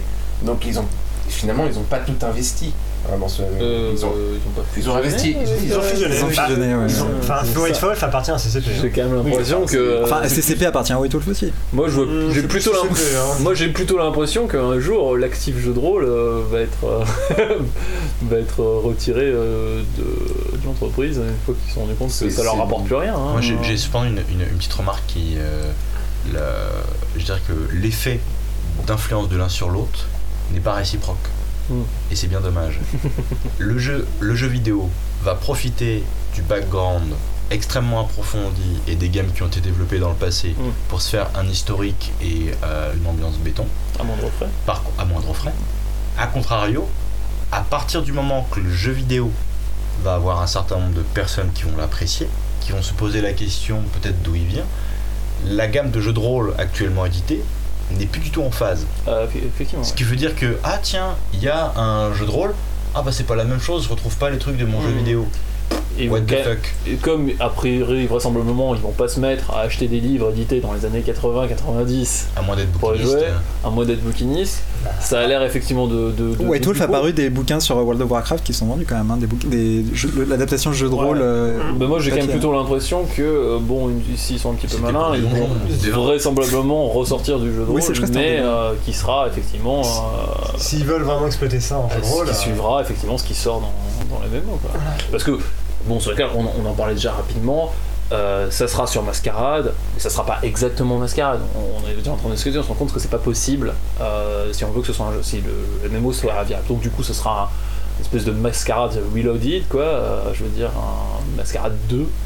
Et ouais, il y a fort, il y a fort à parier que du coup, Parce que- bah, le, ouais, ou- le futur du jeu de rôle, si le MMO cartonne, ben ce sera un du jeu de rôle sur Mascarade, sur ce nouveau Mascarade.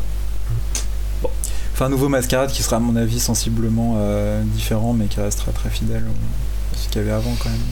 On- Bon, on verra. Là, on suppute beaucoup de choses. hein. Oui. Mais, mais c'est ça qui est drôle. hein. On peut, on peut pas faire de podcast sans, sans, sans- si on suppute pas. Si on, a rien- on avait rien à supputer pendant euh, un an, là, laisse-nous un peu. Supputons, supputons. Euh, C'est pas dit qu'on puisse encore supputer beaucoup après. Oui, oui, Je suis pas sûr que euh, le, le fait que ce soit pas en phase avec, euh, avec la gamme, bon, qui n'existe plus hein, maintenant, faut- faut- on l'a dit tout à l'heure, hein, Qui est clôturée. euh, qui est clôturée, euh, qui ne se renouvelle plus. euh, ça peut quand même intéresser, je pense, les. les... faut pas sous-estimer les, les joueurs de, de MMO qui, euh, qui pourraient s'intéresser au jeu de rôle. C'est-à-dire que justement, bah, ils connaissent déjà le MMO, euh, rien ne les empêche de découvrir finalement d'autres aspects euh, d'un univers, euh, d'idées. euh, Et la boucle serait bouclée. Donc, du coup, le- les rôlistes reviendraient. euh, dans le- Mais tu, tu vois, je suis Dans pas sûr, droit justement, par rapport, on, on parlait tout à l'heure du, du jeu de rôle euh, World of Warcraft. Daniel fait une tête, euh, vous pouvez pas voir, mais il est très sceptique. Il n'y a, pas- Très dubitatif. y a- y a pas un jeu de rôle Starcraft aussi qui est sorti? Euh, non. Non, pas encore. Non, Starcraft. World of Starcraft. euh, Non, non, non. Non mais Il y un- Sinon, j'aurais ma fiche de Protoss. Ouais. Il y a un World of, il y a un World of Warcraft qui est sorti, mais, Oui, euh, mais il- je crois que c'est une adaptation. D'ailleurs, je crois que c'est une adaptation. World of Warcraft, t'es sûr, c'est sorti ça? World of Warcraft, c'est sorti en jeu de rôle. Ah oui, oui, non, oui, d'accord. Ah, tu parlais en jeu de rôle papier Oui, voilà, en D'accord. jeu de rôle papier. Mais finalement, euh, les joueurs de MMO, ils vont pas, ils vont pas aller sur le jeu de rôle parce qu'ils ont déjà le MMO, tu vois. S'ils sont complètement obsédés par l'univers, ils peuvent euh, se laisser tenter. hein. Hmm, Alors, j'ai j'ai le cas, hein, on voit souvent les cas de rôlistes qui, malheureusement, par perte de temps et parce qu'ils n'arrivent plus à retrouver leur table, s'engouffrent euh, à corps perdu dans le MMO afin de Dans la combler. pente dans glissante la du pente MMO, du MMO, devrions nous dire. Pour, pour combler ce manque, cette frustration de ne plus être à une une table, et une fois qu'ils y sont, quand tu leur invites à une table, ils te disent Non, j'ai une instance. Il faut dire Donc je vous dis, brûlez-les tous. il faut dire ce. Non, Le mais- MMO est plus rapide, plus facile. Oui, c'est ça, parce que- C'est la voix du concept obscur, nous sommes d'accord. Ouais, c'est ce qu'on disait tout à l'heure en fait. Le, le succès aussi des jeux de rôle des années 90, c'est que à l'époque, la, la comparaison avec les jeux vidéo, c'était la NES, la Super NES. Ouais. Tu pouvais pas vraiment te plonger dans un monde, vraiment, avant la PS2, disons. Donc euh, aujourd'hui, oui, c'est ça. le- je pense qu'il y a beaucoup effectivement de, de rôlistes qui ont migré. Mais c'est pas. Je pense qu'on est, on est trop pessimiste. C'est pas la fin du jeu de rôle. Le- le- non, mais le jeu de rôle survivra. Le jeu de rôle survivra. euh, pourquoi? Tout simplement parce que les ordinateurs, bah, ça fait mal aux yeux au bout d'un moment. Ah, c'est l'argument le plus. Oh là surtout, surtout. Tu, tu l'as a- pris. Attends, attends, tu l'as pris à famille de France. J'accorde j'accorde un point. Et puis, et puis ça provoque des crises d'épilepsie aussi, hein, d'abord. Et la violence. Il y a des pédophiles sur le net. hein. Voilà, et puis il y a des pédophiles sur le net.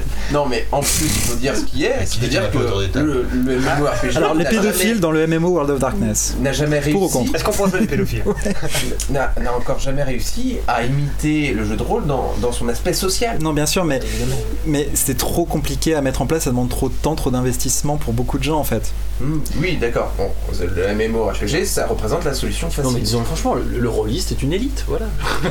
C'est la masterclass. mais pas, j'insiste là-dessus, pas en voie de disparition. Je dirais même que euh, finalement, il a connu en effet une traversée du désert, du désert il y a, quelques années, pendant quelques années, hein, toutes les années 2000 finalement. euh, bon, bah, il y avait que quelques rôlistes. Il suffit là- de voir euh, le radeau de la Méduse qui a Ah, été il commence, nébré pour voit qu'il y a plein de gens qui s'en comme passent. ça, hein. reviennent. Et ouais. à se renouveler.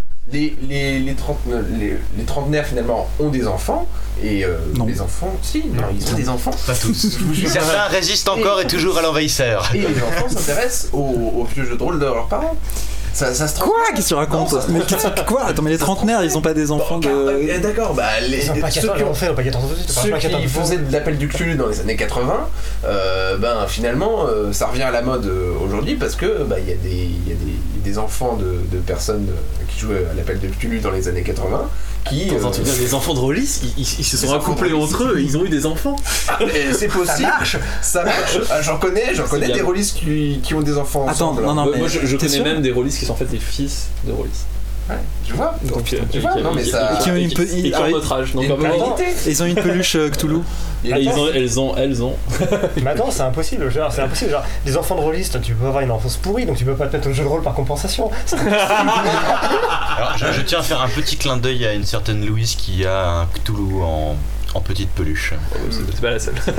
Non mais voilà, le, le fait qu'on on fasse des produits dérivés justement sur Cthulhu, euh, bon, qui est quand même un mythe littéraire assez énorme, faut le dire, mais c'est le jeu de rôle qui a popularisé le, mythe littéraire finalement, qui a, qui, a, qui a remis au goût du jour tous les, tous les pulps euh, qu'il y avait euh, de Lovecraft, et, et c'est le jeu de rôle qui est la source finalement de tous ces produits dérivés. Par contre, hum, les adaptations de licences, enfin les adaptations de, je sais pas, de bouquins ou de- d'univers de jeux, de MMO, tout ça, en jeu de rôle papier, n'est pas forcément un grand succès. Le World of Warcraft euh, JDR papier pas forcément, je pense, masse marché. Par exemple, en France, on avait eu l'adaptation de. euh, il y avait deux, y avait deux univers de BD, euh, la caste de Métabaron et euh, l'Enfance de Troy, qui ont été adaptés en JDR, c'est-à-dire avec des bouquins qui étaient des encyclopédies d'univers, et puis un bouquin de jeu de rôle. Ça a marché, à peu près, ça a marché un petit peu, mais bon, ça pas, pas duré au long terme. Pas un carton. Et c'est pareil pour les, euh, par exemple pour les univers de science-fiction, genre les euh, Serenity RPG, Battlestar Galactica RPG, Hmm. ça marche, mais c'est pas non plus un super grand franc succès. Oui, ça s'adresse à une niche vraiment Ça- très. voilà, ça serait vraiment une niche. Donc, s'ils font un JDR basé sur le MMO, ce sera forcément Mascarade, Mm. mais ça risque de rester quand même une niche, quoi.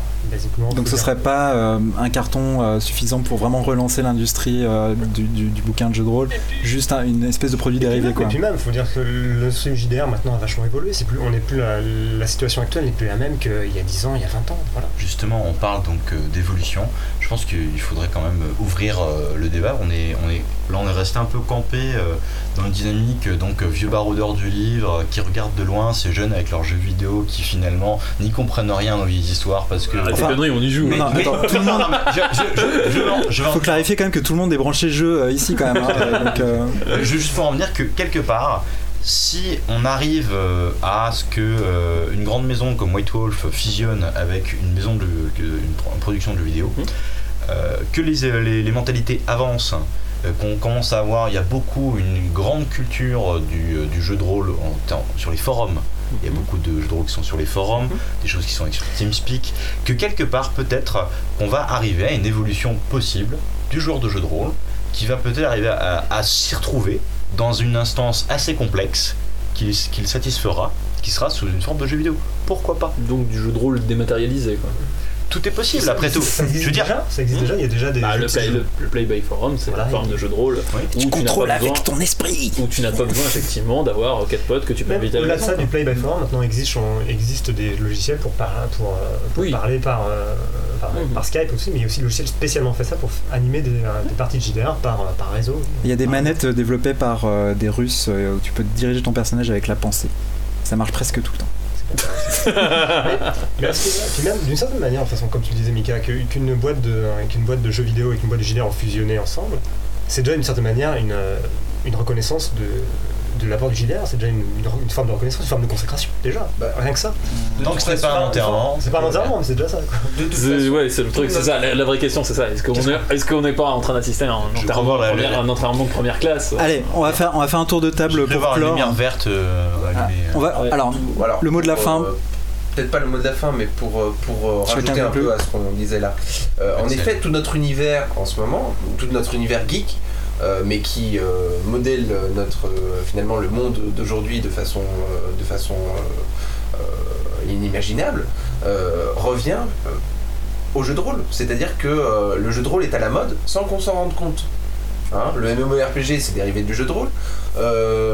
Euh, il y a plein de, il y a plein de bouquins, de livres, de, euh, de livres, de bouquins, ça revient au même, mais Pas tout à- de attends, pas tout à de- fait, je suis pas d'accord avec ça. des bouquins. Ouais. de films, de BD qui, qui sont inspirés du jeu de rôle. Euh, tout finalement. euh, ne part pas peut-être de Gary Gygax, hein, même si. euh, Non mais ils ont- il peut y avoir des sources communes avec des choses qui ont inspiré le jeu de rôle et des choses qui inspirent les univers voilà, actuels aussi quoi. Je pense qu'il faut pas, il faut pas limiter le jeu de rôle. Là, j'ai l'impression que tu es en train de, de, faire une espèce d'amalgame entre le jeu de rôle et les univers euh, des jeux de rôle. Donc, euh, effectivement, qu'il y a eu effectivement quelque chose de a eu des créations d'univers euh, dans des jeux de rôle qui ont ensuite créé, inspiré d'autres médias, ça on le nie pas.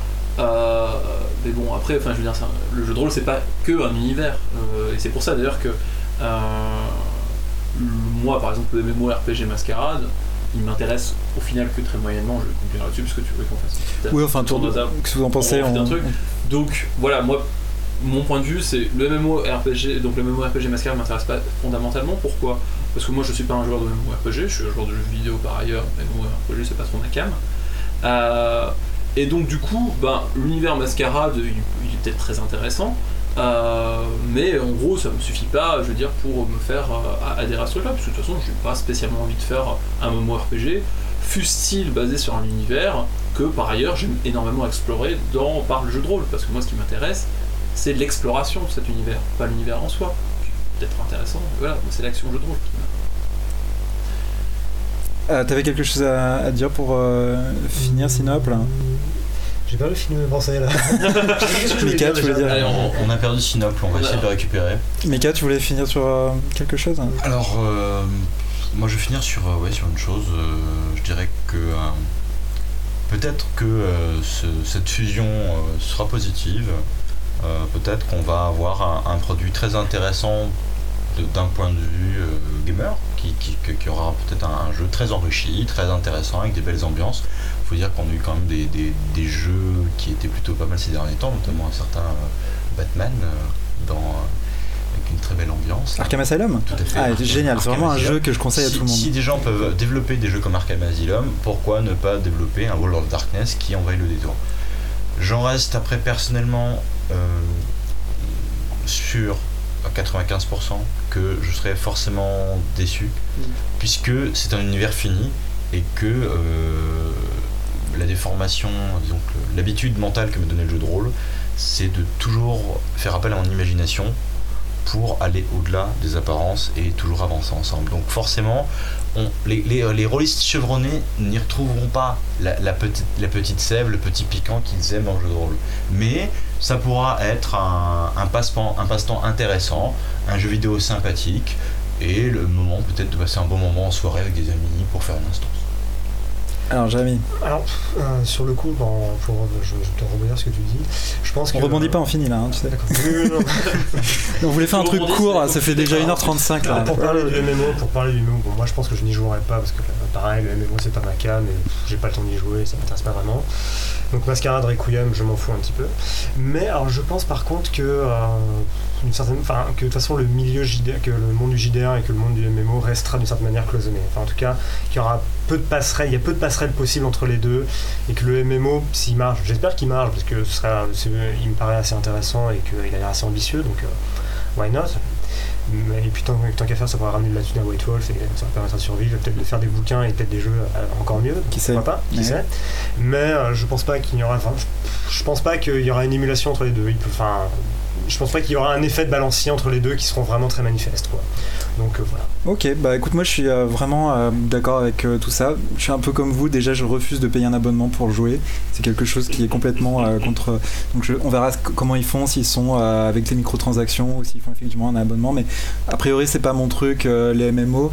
Après, je trouve qu'ils ont été vraiment malins dans les décisions qu'ils ont prises jusqu'à maintenant et je leur souhaite effectivement de, de réussir. Et, parce que je pense que c'est un univers qui vaut le coup d'être ouais, connu par euh, plus de gens. quoi. Et puis j'étais aussi très heureux qu'on puisse faire ce Vox quand même, hein, parce que. Ah oui, Oh. très bien. Ça faisait longtemps, on était très heureux de pouvoir un peu vous parler euh, dans vos petites oreilles avec vos petits euh, casques euh, dans le métro et, et sur votre ordinateur et tout ça. J'espère qu'on a pu euh, vous divertir et on vous souhaite euh, une très chaleureuse continuation. Oui, très chaleureux. On en refait un ou pas alors Quoi que, quoi que vous fassiez. Bah oui, on aura, bien sûr qu'on aura. On en refera un. Mais on On va en pas promettre parce que vous avez attendu tellement de temps. On a, on a pro- En tout cas, on, a- on l'a un petit peu évoqué au début du podcast, il y a quelques critiques euh, de livres euh, qu'on aimerait faire, et donc euh, on a de quoi faire. On a des idées pour la suite. Exactement. Bon, ciao ciao Ciao Salut